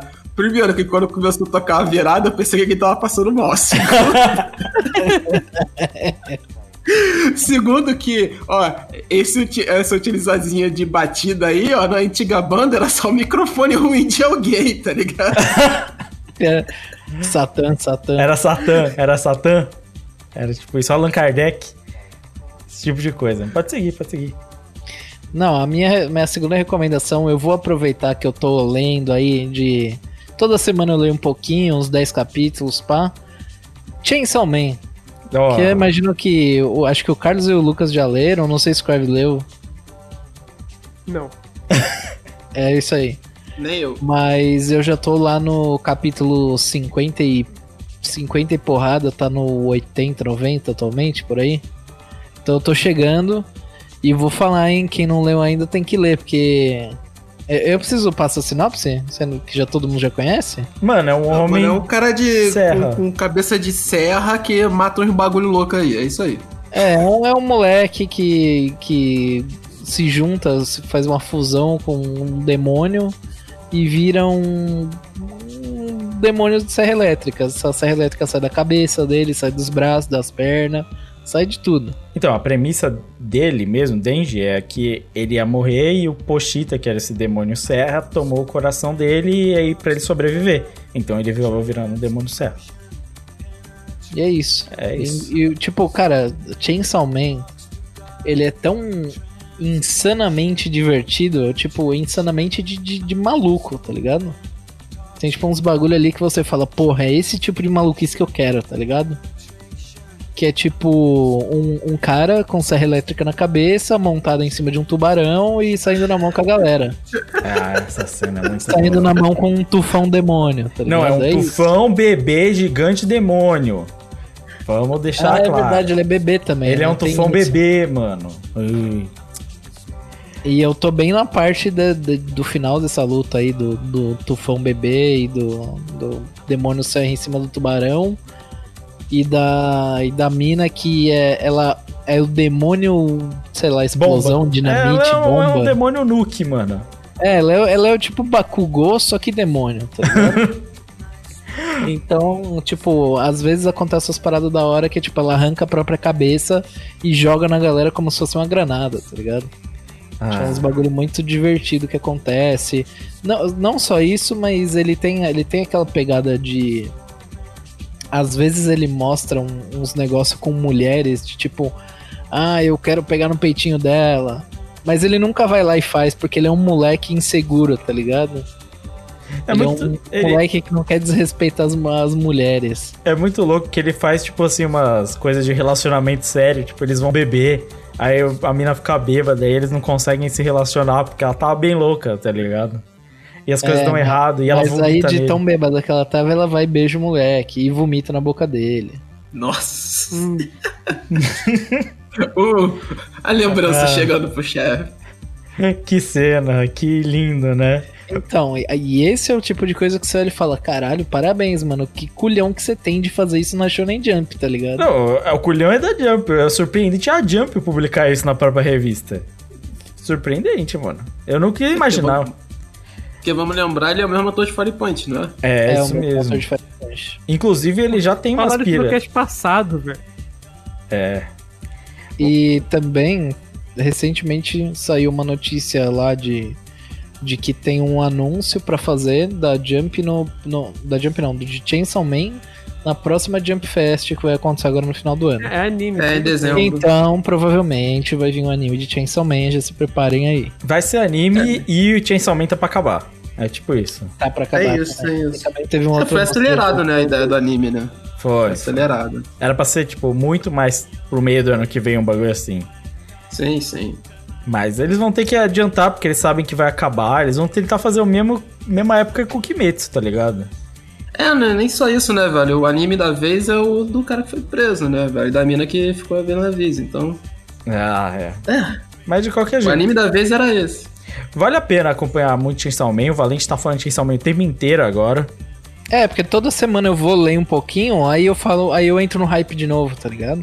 Entendi, entendi. Então todo tempo eu tô no hype. só falta o Crive agora. Ser batizado. Não, posso ler. Quando tiver tempo, eu leio. Ih, é de três anos. O pior é que é rapidinho pra ler, viu? Não, quando tiver tempo, Ô, eu mas, mas peraí, pelo, pelo que a gente tem de informação, é, a faculdade acaba ou acaba, né? Porque ou termina ou jubila, é isso mesmo? Tem 50% de chance, né? 50% de chance é muito alto. Ah, é. Mas aí, jubilar, tem outras oportunidades, né, eu- aí, tu já pode, quando, quando eu tô jubilado, tu já pode começar a Chainsaw Man, tá vendo? Ah, é. Vai ser muito legal se o Crive chegar num cast e recomendar Chainsaw Man e a gente perguntar, jubilou? E ele fala, sim. Não, eu vou ficar mais feliz se a gente falar, jubilou ele. Não, entreguei, finalmente acabou essa porra. Eu vou ficar feliz por ele, Cry, Você finalmente. sabe que não vai ficar, mano. Você vai ficar quando eu jubilar, mano. É, é. Eu tenho que ser honesto com o meu sentimento. É, eu vou rir muito. Ela é mentiroso, mano. Pra se mim, você estivesse jubilando aí, cara, se você estivesse bombando aí no mestrado, eu ia rir pra caralho. pra mim o bagulho é que termine o mais rápido possível, não importa se você jubilar ou não. É, isso é, essa é a parte fundamental da história. É, pra mim é isso. É, falando em você, Crive, por que você não dá sequência? Ó, vou dar uma recomendação aqui controversa. É. Vou fazer um disclaimer aqui antes que eu não acho esse o melhor sistema, mas eu acho as eleições americanas um entretenimento do caralho. Ah, meu Deus do céu. É uma coisa que só acontece em 4, 4 anos e nem sempre é legal, mas essa aí foi muito louca, mano. Porque, mano, assim, o negócio funciona tão mal que cria uma narrativa, assim, muito da hora, tá ligado? Mano, a Tipo eleição. assim, primeiro você tem que saber como é que o sistema funciona e, porra, isso gera um assunto do caralho, tá ligado? Porque, pô, tá saindo no jornal e tal, aí você tem que pagar de sabichão e falar, pô, não, é porque aqui é o sistema do, do, do vencedor leva tudo. Aí se o cara tiver 1% a mais no estado, ele leva todos os, os colégios eleitorais lá da parada. Aí depois aí tem que você ver os estados que são é, democrata e o estado que é republicano, que já é da hora pra caralho. Aí você tem que ver que na, na, capi, na- nas capitais eles são democratas e no interior é republicano. Aí daí tem a, a parada do voto do voto ainda que vem pelo correio que muda a parada no fim, assim, cara, é, eu acho uma merda, mas um, é, cara, foi um entretenimento muito louco na, na semana que teve. E cara, eu acompanhando lá, mano, a CNN fazendo uma cobertura assim violenta. Aí você fica acompanhando lá no, no, no Google vendo, ah, esse estado aqui chegou, esse estado ainda falta chegar chegar os votos, mas esse voto vem de um lugar que é só republicano, então vai mudar muito o rumo. Cara, é um entretenimento do caralho, mano. É uma bosta, mas é um entretenimento do caralho. Os Estados Unidos conseguem transformar tudo em entretenimento, né? Qualquer É isso, coisa. Mas Em eu, 2024 vocês vão ter um entretenimento bacana aí nós. Pô, mas eu, eu queria deixar aqui o meu disclaimer, porque existe uma eleição que é melhor que a eleição americana. Vasco. Tá? Do Vasco. Porra, do Vasco é Sabia. muito boa, sabia, sabia que essa é do Vasco. Mano, eu nunca vi uma eleição que acontece no dia, a justiça manda fechar tudo, aí nego desliga a luz, aí nego volta, aí liga a luz, e, e conta, e aí não vale, aí faz a eleição no outro dia, aí essa eleição do outro dia vale, mas não vale porque é caçada. Irmão, a eleição do Vasco é muito boa. Tem porrada, tem nego se xingando. Porra, é bom demais. Mano, quando velho. eu O Vasco comecei- é grande, velho. Quando começaram a caçar as eleições, eu fiquei maluco, mano. Como que uma eleição de time, que era pra ser um bagulho relativamente simples, né? Mas no fundo não é nada simples, os caras conseguiram complicar profundamente, tá ligado? Cara, é o Vasco, pô. O Vasco Mano, é, é- grande, irmão. Muito maior que os Estados Unidos, compadre. Mano, seria muito louco se num, num twist de eventos absurdo o Ribamar se tornasse presidente do Vasco. Isso ia ser Aí o surpreendente. Vasco ia crescer. Porra. É, é. Mas Ia ser diferente, né? Mas eu te falar, eu, eu tenho a comparação das eleições americanas, que pra mim ela é o pontos corridos das eleições. Porque o cara tem que ganhar de cidade em cidade, ele joga em ca... o jogo em casa, o jogo fora, tá ligado? É, exatamente. Não, e aí você tem o, jo- você tem a é, o estado dos bilhões de pontos, né? Que é a. Califórnia, porque a Califórnia tem jogo 56 tem delegados. É, ó. É, o acúmulo de pontos ao longo do tempo. Enquanto aqui é mata-mata, entendeu? Você tem uma chave, oito passa, você passou pra final já. Agora a gente vai ter as finais, entendeu? É isso, aqui é mata-mata, lá é pontos corridos. Negócio muito louco, velho. Surpreendente. E assim, mano, é um eu, eu achei entretenimento massa, eu nunca tinha acompanhado e, porra, a semaninha que teve lá, mano, toda hora olhando aí fala, não, mas porque. mano, cria um enredo pra parada, sabe? Aí Sim. tem chance de virar, vira, não vira. Aí, porra, esse aqui terminou com meio por cento, então meio por cento de diferença, então vai ter recontagem, tá ligado? O bagulho é louco, mano. Não, o bagulho da recontagem, o melhor foi eu, eu, eu segui um, um perfil no Twitter chamado Eleições Estados Unidos, né? E aí eles botaram uma parte lá que era tipo assim: eleitores do Trump em, em um estado, não recontem os votos. No outro estado, recontem os votos. tá É, é tipo assim, é. é- A esquizofrenia das eleições é realmente algo maravilhoso. É, Carlitos? Mano, então, eu vou, eu vou indicar um bagulho aqui que a, a princípio é uma besteira gigantesca, tá ligado? Que eu, vou, eu vou indicar uma coisa dentro da Vice. Quem não conhece a Vice, que, tipo assim, é um canal no YouTube, na verdade é um, mais do que um canal, é um sistema de streaming. Tem, tu pode baixar aplicativo, mas só o canal do YouTube dos caras tem 13 milhões de pessoas seguindo eles, tá ligado? Só que eu vou indicar no YouTube uma playlist em específico, que é a playlist da High Society. E aí você vai entrar lá e vai ter uma porrada de documentário. E tem uns documentários que são maravilhosos, como, por exemplo, o documentário dos moleques na faixa dos 18 a 24 anos na, na Inglaterra que estão ficando viciados em Viagra. Cara, é, é muito bom, tá ligado? Você começa a ver um documentário assim sobre droga que tu faz assim, tipo, pô, não é possível. Aí, aí tu, esse do Viagra, mano, e o moleque, tipo assim, o moleque foi transar com uma mina, aí a mina virou e falou pra ele que, tipo assim, ah, mano, o moleque, tipo, o moleque deu aquela fraquejada, como não fala o nosso querido pre presidente, tá ligado? E aí. E aí a mina espalhou pra galera. E o moleque se sentiu mal e tal, foi sair com outra mina, Viagra na cabeça, tá ligado? E aí o moleque começou a ficar viciado, mano. O moleque não consegue transar sem, sem Viagra. Tá ligado? E depois tem a roda do, do, do, pessoal que é o Viagra Anônimo, assim, que são os moleques, assim, conversando sobre tomar Viagra, cara.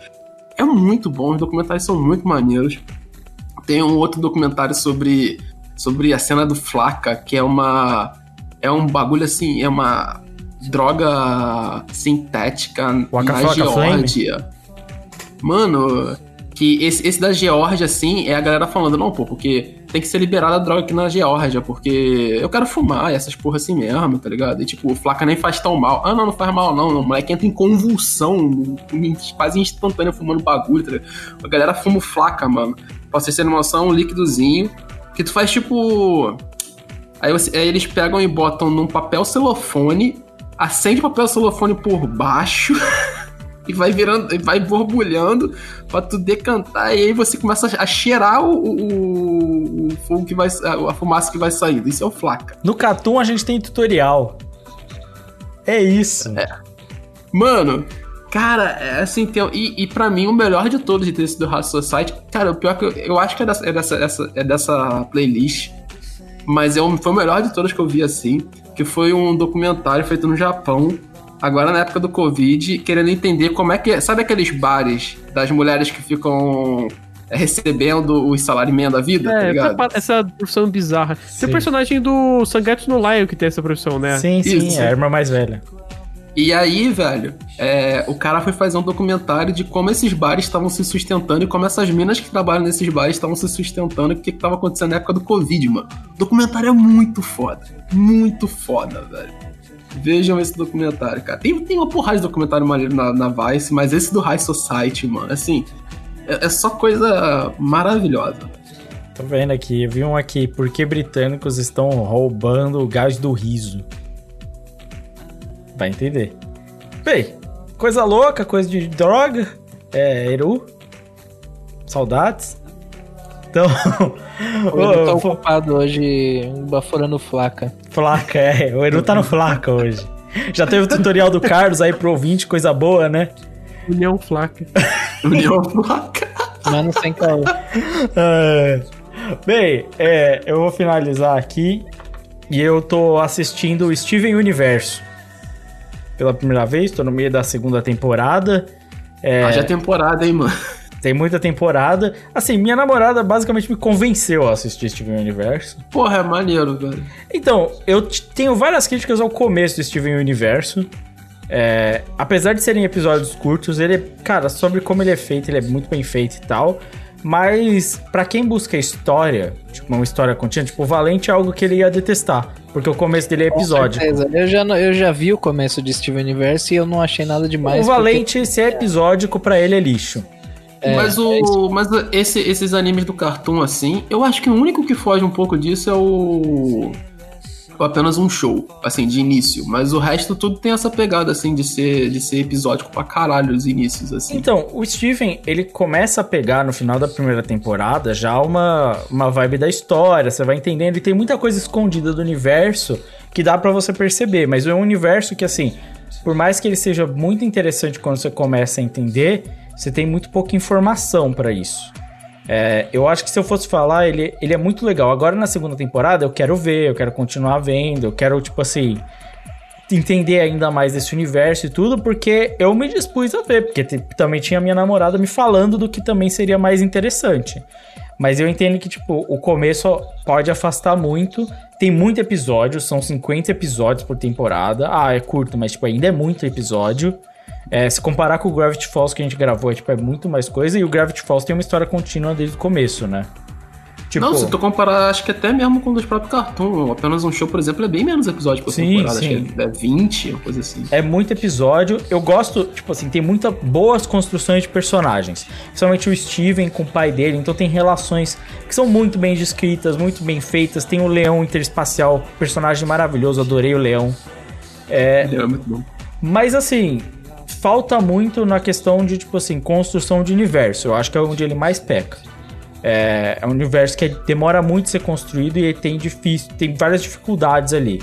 Mas quando se trata de construção de personagem, constrói muito bem. Quando se fala de emoções, de temas modernos pra crianças e tal, tipo assim, inserção social, é um anime que ele exalta a nova geração. Tipo, é um anime, tipo, um desenho que exalta a nova geração, que exalta, tipo assim, novos produtores de desenho. Então, tipo assim, tem tudo isso que é super interessante, que é super legal, apesar de eu achar que ele tem problemas. Eu acho que vale a pena. Se você já é um cara disposto, uma menina disposta a desenhos, beleza, eu acho que você vai no- na moral, tipo, se você, tipo Carlos. Agora, se você curte esse lance de é série completinha, tem que ter história desde o começo, sei lá o que, é a pessoa que vai reclamar que o One Piece é muito grande, seja lá o que for, mano. Vai ser difícil de entrar, mas eu acho que vai valer a pena. Ah, e os- todos os momentos que eles cantam eu acho maravilhoso. Tem um vídeo da, da criadora, né? Que também é roteirista do.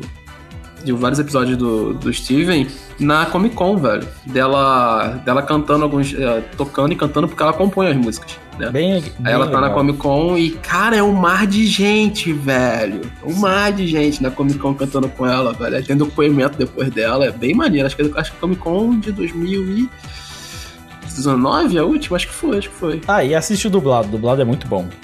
Dublado muito é bom. Esse, cara, o detalhe desse, desse desenho do cartoon é assim, né? Porque, tipo assim, a estrutura do cartoon é muito pra você ver episódica, né, velho? São poucos desenhos no cartoon que eles pegam. Só que. Aí, aí é uma coisa que me encanta em desenho americano, assim, nessa pegada, igual Gra- Gravity Falls foi, que a gente fez, e esse desenho dessa leva do cartoon, que é, eles vão construindo um mundo em volta de várias paradas que são episódicas, e eles vão jogando subtexto atrás de subtexto, e quando tu percebe é um bagulho muito grande, tá ligado? E como isso é muito bem escrito, velho. Sim, É. sim. Eu acho que ele se paga por você prestar atenção, por você se investir nessa história. Ele se paga. Tipo, eu acho que vale a pena como história no geral. Mas tem, um- tem um asterisco. É, grande.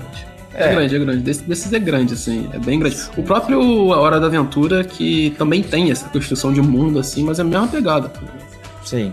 É um mundo bem louco até o do Uma Hora da Aventura, nesse sentido. O que eu mais gosto desses todos é Gumball, velho. Eu acho mais retardado, assim, impossível. Se é pra ver um bagulho episódico, o Gumball eu acho que é o que é o mais divertido. Apesar de que a minha namorada trouxe um ponto muito interessante também, que é o Gumball é um babaca. Sim! Ele é um mas, babaca. cara, ele é um babaca. Ele é muito babaca. Tipo, Mas é isso. É, terminamos isso aqui e a gente vai pro nosso Jujutsu Week.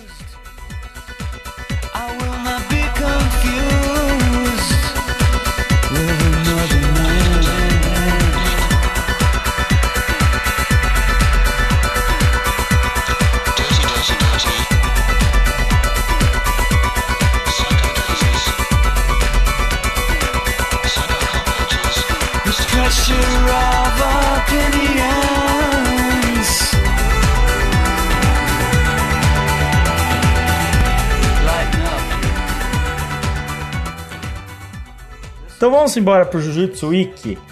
É, já vamos começar aqui. Carlos, você foi o único que continuou vendo um outro anime, mas você não teve presente devido a vários infortúnios nos últimos. Qual foi este anime? Cara, eu continuei vendo Fly, velho. É... Pô, eu gosto dessas coisas mais infantis assim, então eu acabo vendo. Quando, quando parece um anime assim que tem essa pegada assim que me lembra a minha infância, eu curto de continuar vendo. E Fly tem muito disso. A primeira coisa que eu vou falar é que se você é muito fã ou fã de Dragon Ball, seja do clássico ou seja do início do Z, você não tá vendo o Fly, tu tá errado. Porque é igual! Nossa senhora! é muito igual. Tá ligado? A questão dos poderes, a comédia, o jeito, é, é muito igual. Muito igual ao Dragon Ball. É, a gente já comentou isso no, no- no podcast, mas a- até o roteiro, cara, me, me assusta o quão parecido com Dragon Ball é. O roteiro, a forma de narrar as coisas. Mas, cara, eu achei muito divertido, muito bem animado. Os, os monstros em CG. É difícil a gente ver isso na, na indústria japonesa, mas os monstros em CG estão animais, assim, estão bem maneiros. E a história tá muito divertida de se acompanhar, velho. Eu fui até o episódio 7, mais ou menos. Agora eles vão começar realmente a grande aventura de viajar pelo mundo e tal. Vão terminar de montar a equipe. Vão conhecer a Buma, né, basicamente, agora. E, cara, tipo, é aquilo. É, é bem o que um anime de. do final dos anos 90, ali meio dos anos 90, entrega. É, até início dos anos 90 com Dragon Ball, por exemplo, esse tipo de coisa. E, cara, eu tava com saudade de ver algo assim. Por isso que eu continuei vendo. Bacana. É, acho que ninguém teve nada aqui pra falar mal de Fly, só não tinha muito o que comentar também. então, paramos, mas é isso. Pra quem quiser saber ainda, Fly é sim interessante, vale a pena. Até vendo em consideração essa season.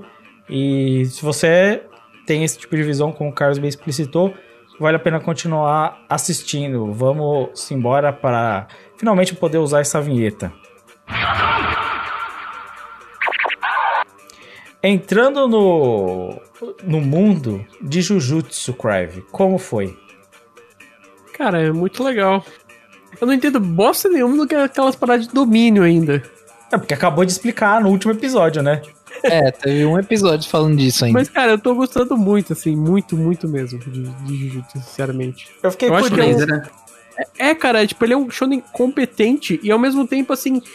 É, é- é muito difícil, às vezes, você entrar no shonen, até os que são mais clássicos, assim, Naruto, Bleach, e não ter, não ter uma parada que te irrita, sabe? Naruto tem várias coisas pouquinho irritantes no começo, tipo, episódios ruins, muito ruins no começo. É, Bleach também tem. A gente, a gente fala bastante isso no cast lá, na primeira parte. E Jujutsu, tipo, eu não acho ele, caralho, que é a melhor coisa já, já feita, mas eu acho que, cara, não tem nada em Jujutsu que eu falo, putz, isso aqui é uma cagada muito foda, sabe? Tem praticamente nada. Tipo, eu acho todo o grupo de personagens, tipo, os quatro principais que apareceram agora, todos eles são bem bacanas, assim, bem bacanas mesmo, assim. Desde o protagonista, que por mais que ele seja um protagonista, assim, mais padrão, assim, é, ele, ele faz algumas coisas que outros protagonistas da Shonen Jump não fariam. É, eu gosto muito da personagem feminina. Eu acho que é uma personagem feminina, assim, muito diferente do que a gente vê, sabe? Tipo, porque ela se acha, tipo, ela é escrota.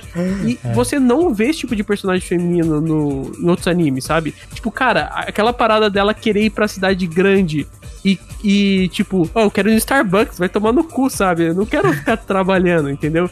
E eu acho que todos os personagens têm um pé na realidade, assim, de adolescente, assim, muito foda. E, cara, a, animação tá muito maneira. Tipo, o episódio que eu acabei de assistir, que foi o episódio 7. Que episódio, esse episódio ficou bastante famoso, assim, na internet, que é o episódio que mostra o domínio do Gujou.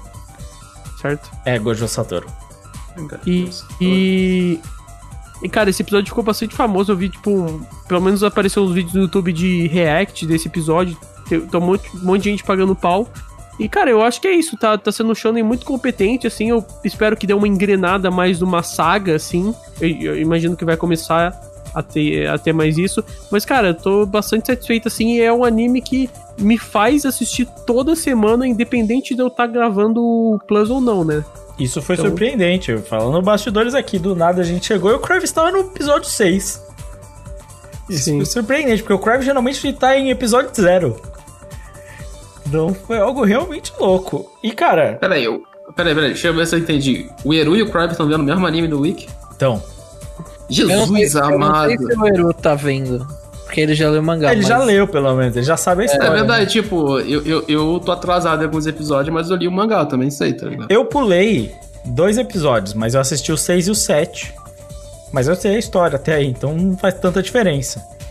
É, ainda assim, eu assisti o episódio do Domínio, que é um negócio completamente absurdo, e eu vou falar, assistindo o episódio 7, porque a arte do mangá não é lá grandes coisa, né? Apesar de ele ter um bom enquadramento, ele tem uma boa narrativa visual, ele não é um bom desenhista, no geral. Ah, não, mas eu acho que pra Shonen Jump é um pouquinho até acima da média, mano. É, que, bah, mas até aí, nível de Shonen Jump, Jesus. Mas a gente, tem, a gente tem que comparar Shonen Jump com Shonen Jump, né, mano? Ele, ele, tipo assim, é melhor de ler do que Kimetsu. E tem designs mais interessantes que Kimetsu, por exemplo. Então, isso É vale divertido, assim, é uma, é uma leitura É muito melhor fácil. pra caralho, vamos ser sinceros. Não, é assim, eu não queria só vir aqui e comparar com Kimetsu, não, é não, porque não, eu trouxe não, eu vou, comparar. eu vou fazer esse Mas- favor aqui, porque, assim, é, eu acho ele, assim, tem várias coisas que eu, eu vejo muito, é porque é um paralelo, assim, muito recente, sabe? Porque Kimetsu fez esse sucesso todo e eles são mangás mais ou menos da mesma época na revista, né? Tipo, Sim. Jujutsu um mais pouco... antigo. É, não, Jujutsu um pouco, de- um pouco depois. Mas eu acho que ele tem paralelos interessantes, assim, de, de comparação, assim. Porque uma coisa que eu vejo que é- me incomoda muito em Kimetsu é esse grupo principal, sabe? Dos três personagens ali. Que, que formam um grupinho, né? O Zenitsu, o cara de porco e o, e o, Tan, e o Tanjiro. Tanjiro e a irmã dele. É. Cara, eu acho todos esses personagens absolutamente irritantes, cara. Irritantes. Sim. O cabeça de porco e o Zenitsu, cara, são horríveis. Enquanto no grupo principal de Jujutsu, eu acho todos os personagens muito maneiros. Eu acho o amigo dele, por mais que ele se- seja mais apagado, eu acho o personagem maneiro. Eu acho a menina personagem muito foda e, e o, e o Rujou Satoru, cara, é o personagem que mais chama a atenção aí da série. Então, Sim. tipo, eu acho que, sei lá, ele, ele- ele manda muito bem coisas que o Kimetsu faz muito mal, sabe? É. Então, eu vou ser sincero que eu não gostar de Kimetsu faz com que eu goste mais de Jujutsu Kaisen. É, eu também penso assim. Eu penso exatamente assim também. Uma coisa é comparar, por exemplo, você tem a Golden Retriever no Kimetsu, certo? E em Jujutsu Kaisen você tem um panda que escala prédio e fala. Então, assim, Não, Ele ele, é tem muito mais personalidade. Ele tem muito mais personalidade. preferência, assim, a minha preferência tá no panda.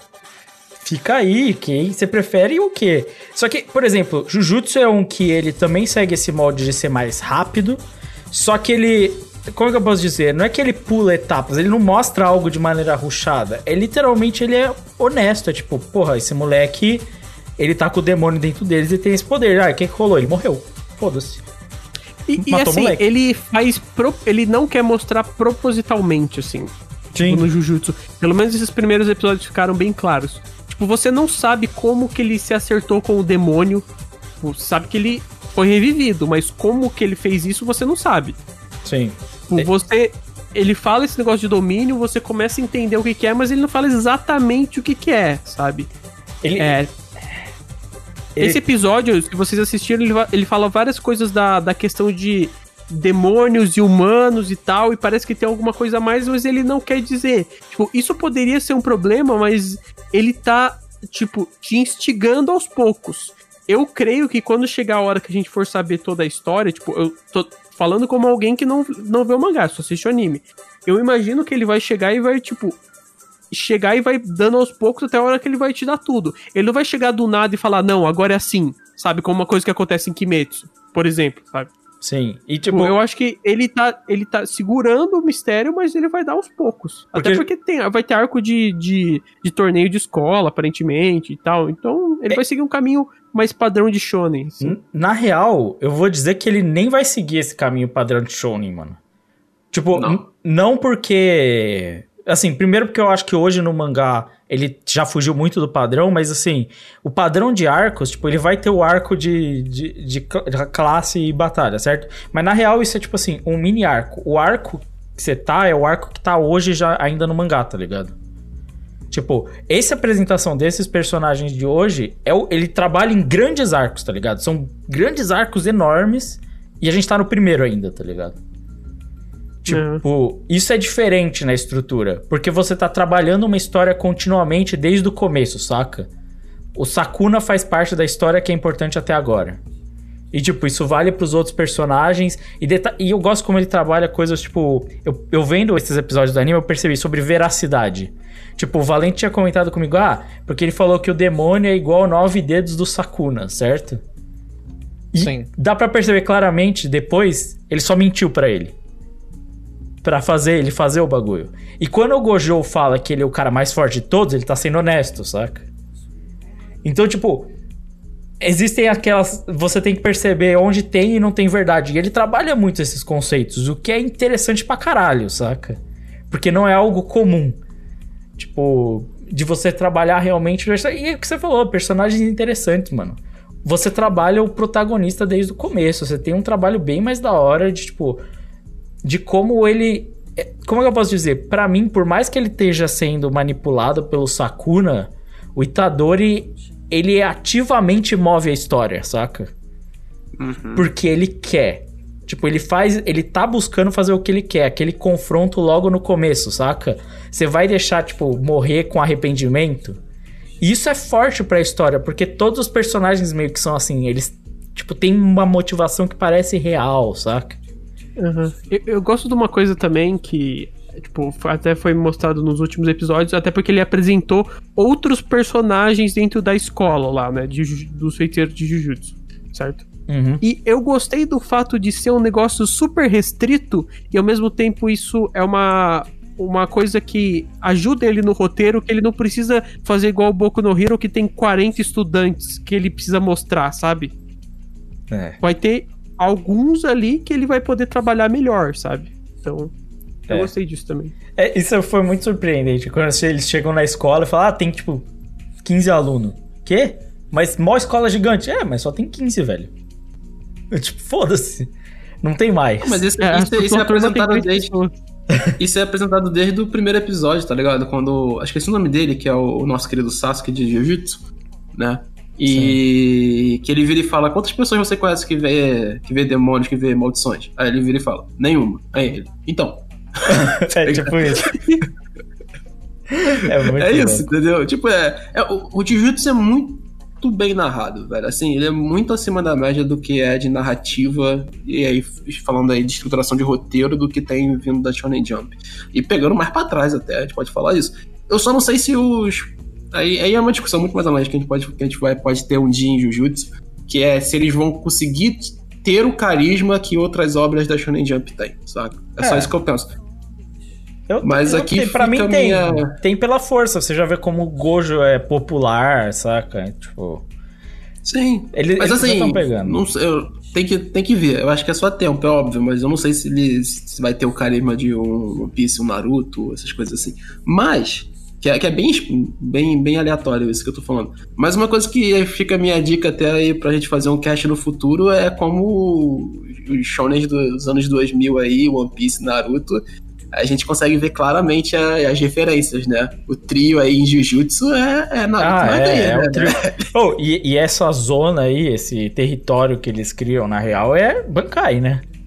É, É a tem que Bankai, mano. Ah, ele até fala, porra, quando é que eu vou aprender a fazer uma bancai? é verdade.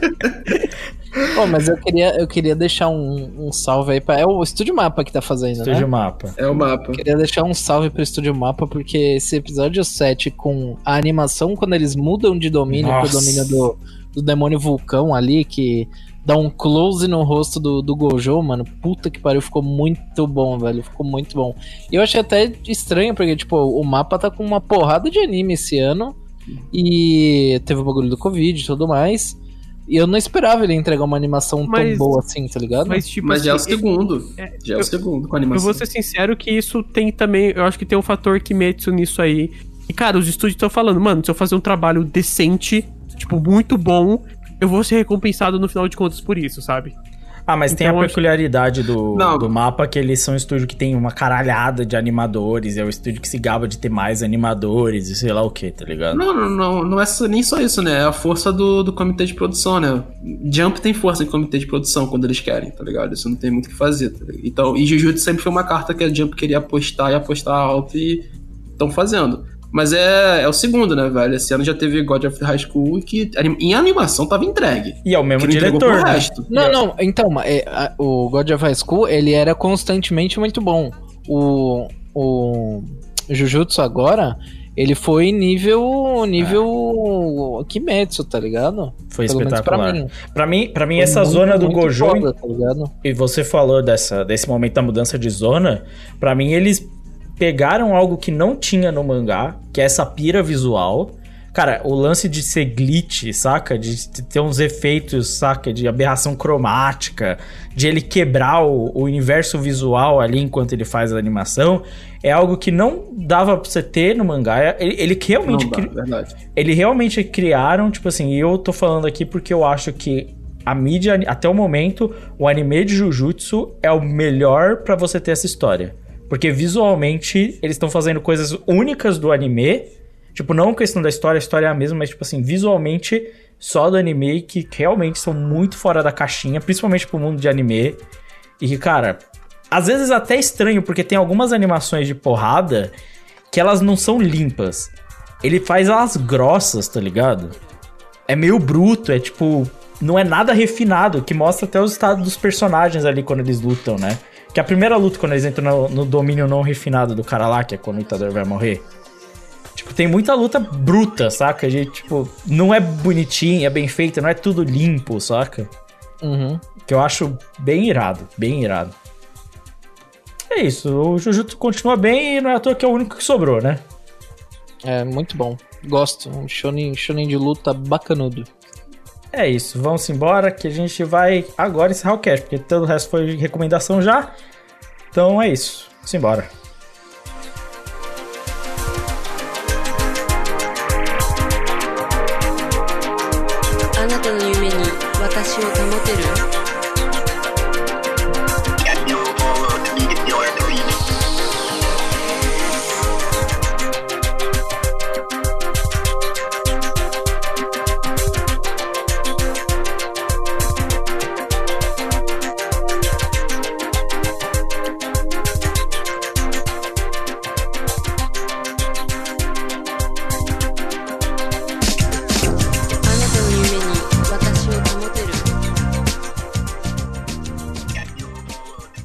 Vamos embora então encerrar esse cast, mas antes disso, eu quero agradecer aos nossos parceiros. Primeiramente, nosso parceiro de longa data, o Animistic. Se você quer podcast de animes, conteúdos, notícias, você pode seguir eles no Twitter, por exemplo, que você vai ter várias informações sobre o mundo de anime, sobre o mundo otaku, para você que gosta desse tipo de coisa, desse tipo de informação, e eu tenho garantia da qualidade do conteúdo deles, que vale muito a pena. Também, se você quiser conteúdo de qualidade, aí já expandindo os seus universos, o NSV Mundo Geek vai trazer todo o conteúdo geek, nerd, conteúdo de jogos, sabe? Vários conteúdos, conteúdos com inclusão, muito conteúdo com garotas também.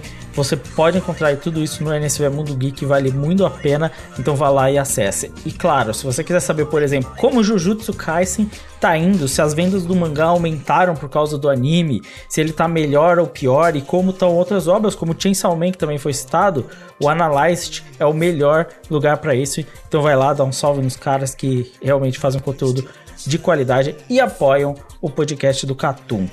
Então, além disso, Valente, e as lives? Cara, live toda terça-feira, exclusivamente hoje. A gente tá gravando numa terça, então vai rolar live na quarta-feira. Mas. Livezinha, a gente tem ido jogar uns negocinho ali, trocar ideia com a galera, a galera tá curtindo, de vez em quando a gente vai assistir um negocinho. E fiquem de olho no Twitter, porque no Twitter a gente sempre avisa se vai ter que horas vai ter a live. Normalmente às 9 horas, mas se vai ter a live naquele dia ou se vai deixar pro dia seguinte devido a algum ocorrido. Então segue a gente no Twitter que lá a gente dá informação de tudo. É isso, é isso. Nossas redes sociais, Catum Podcast, em todas as redes sociais. E o e-mail é podcast.catum.com.br. Segue lá, gente, entre em contato, manda comentário nesse post, pede coisa pra gente ver, manda recomendações. Esse é o momento das recomendações, quando a gente ainda não tem todas as datas marcadas pro ano que vem. Então aproveitem. E é isso. Falei aí, você também pode, como alguns ouvintes já estão fazendo, inclusive, manda sua recomendação aleatória. Por que não? E claro, seu bombom favorito aí da caixa de bombons. Qual sua caixa favorita também, que é bastante importante? Será que tem alguém que é o defensor da arco? Não sei. Defensor da Tortuguita? É, chegou o cara, o cara que é tortuguita, se não for tortuguita eu não aceito. Ou tem alguma outra caixa que a gente nem comentou dessas aleatórias? Será que tem alguma de chocolate hidrogenado, guarda-chuvinha? Imagina, guarda-chuvinha, bolinha numa caixa só. Nossa, E, e moeda, e moeda de pirata. Moeda o, de nome pirata. disso, o nome disso é saquinho de São Cosme e Damião, irmão. mas o de São Cosme e Damião vem com doce de abóbora também. E É com. Como é que é mesmo? Maria Mole. Bom, Maria de Mole é bom. É, é bom. Pô, não gosto, mano. Caralho, não gosto. Aquele, aquele, aquele de arroz lá que é tipo, que é todo quebradiço, tá ligado? Sim, sim, sei. verdade. É um quadradão. Aí, já fica até a dica aí pro, pro próximo. É, o doce favorito de São Cosme e Damião, tá vendo? Aí, ó. É isso, é isso. Daqui a pouco São Cosme e Damião aí no seu feed. É isso, valeu galera. Valeu. Valeu. Deus falou.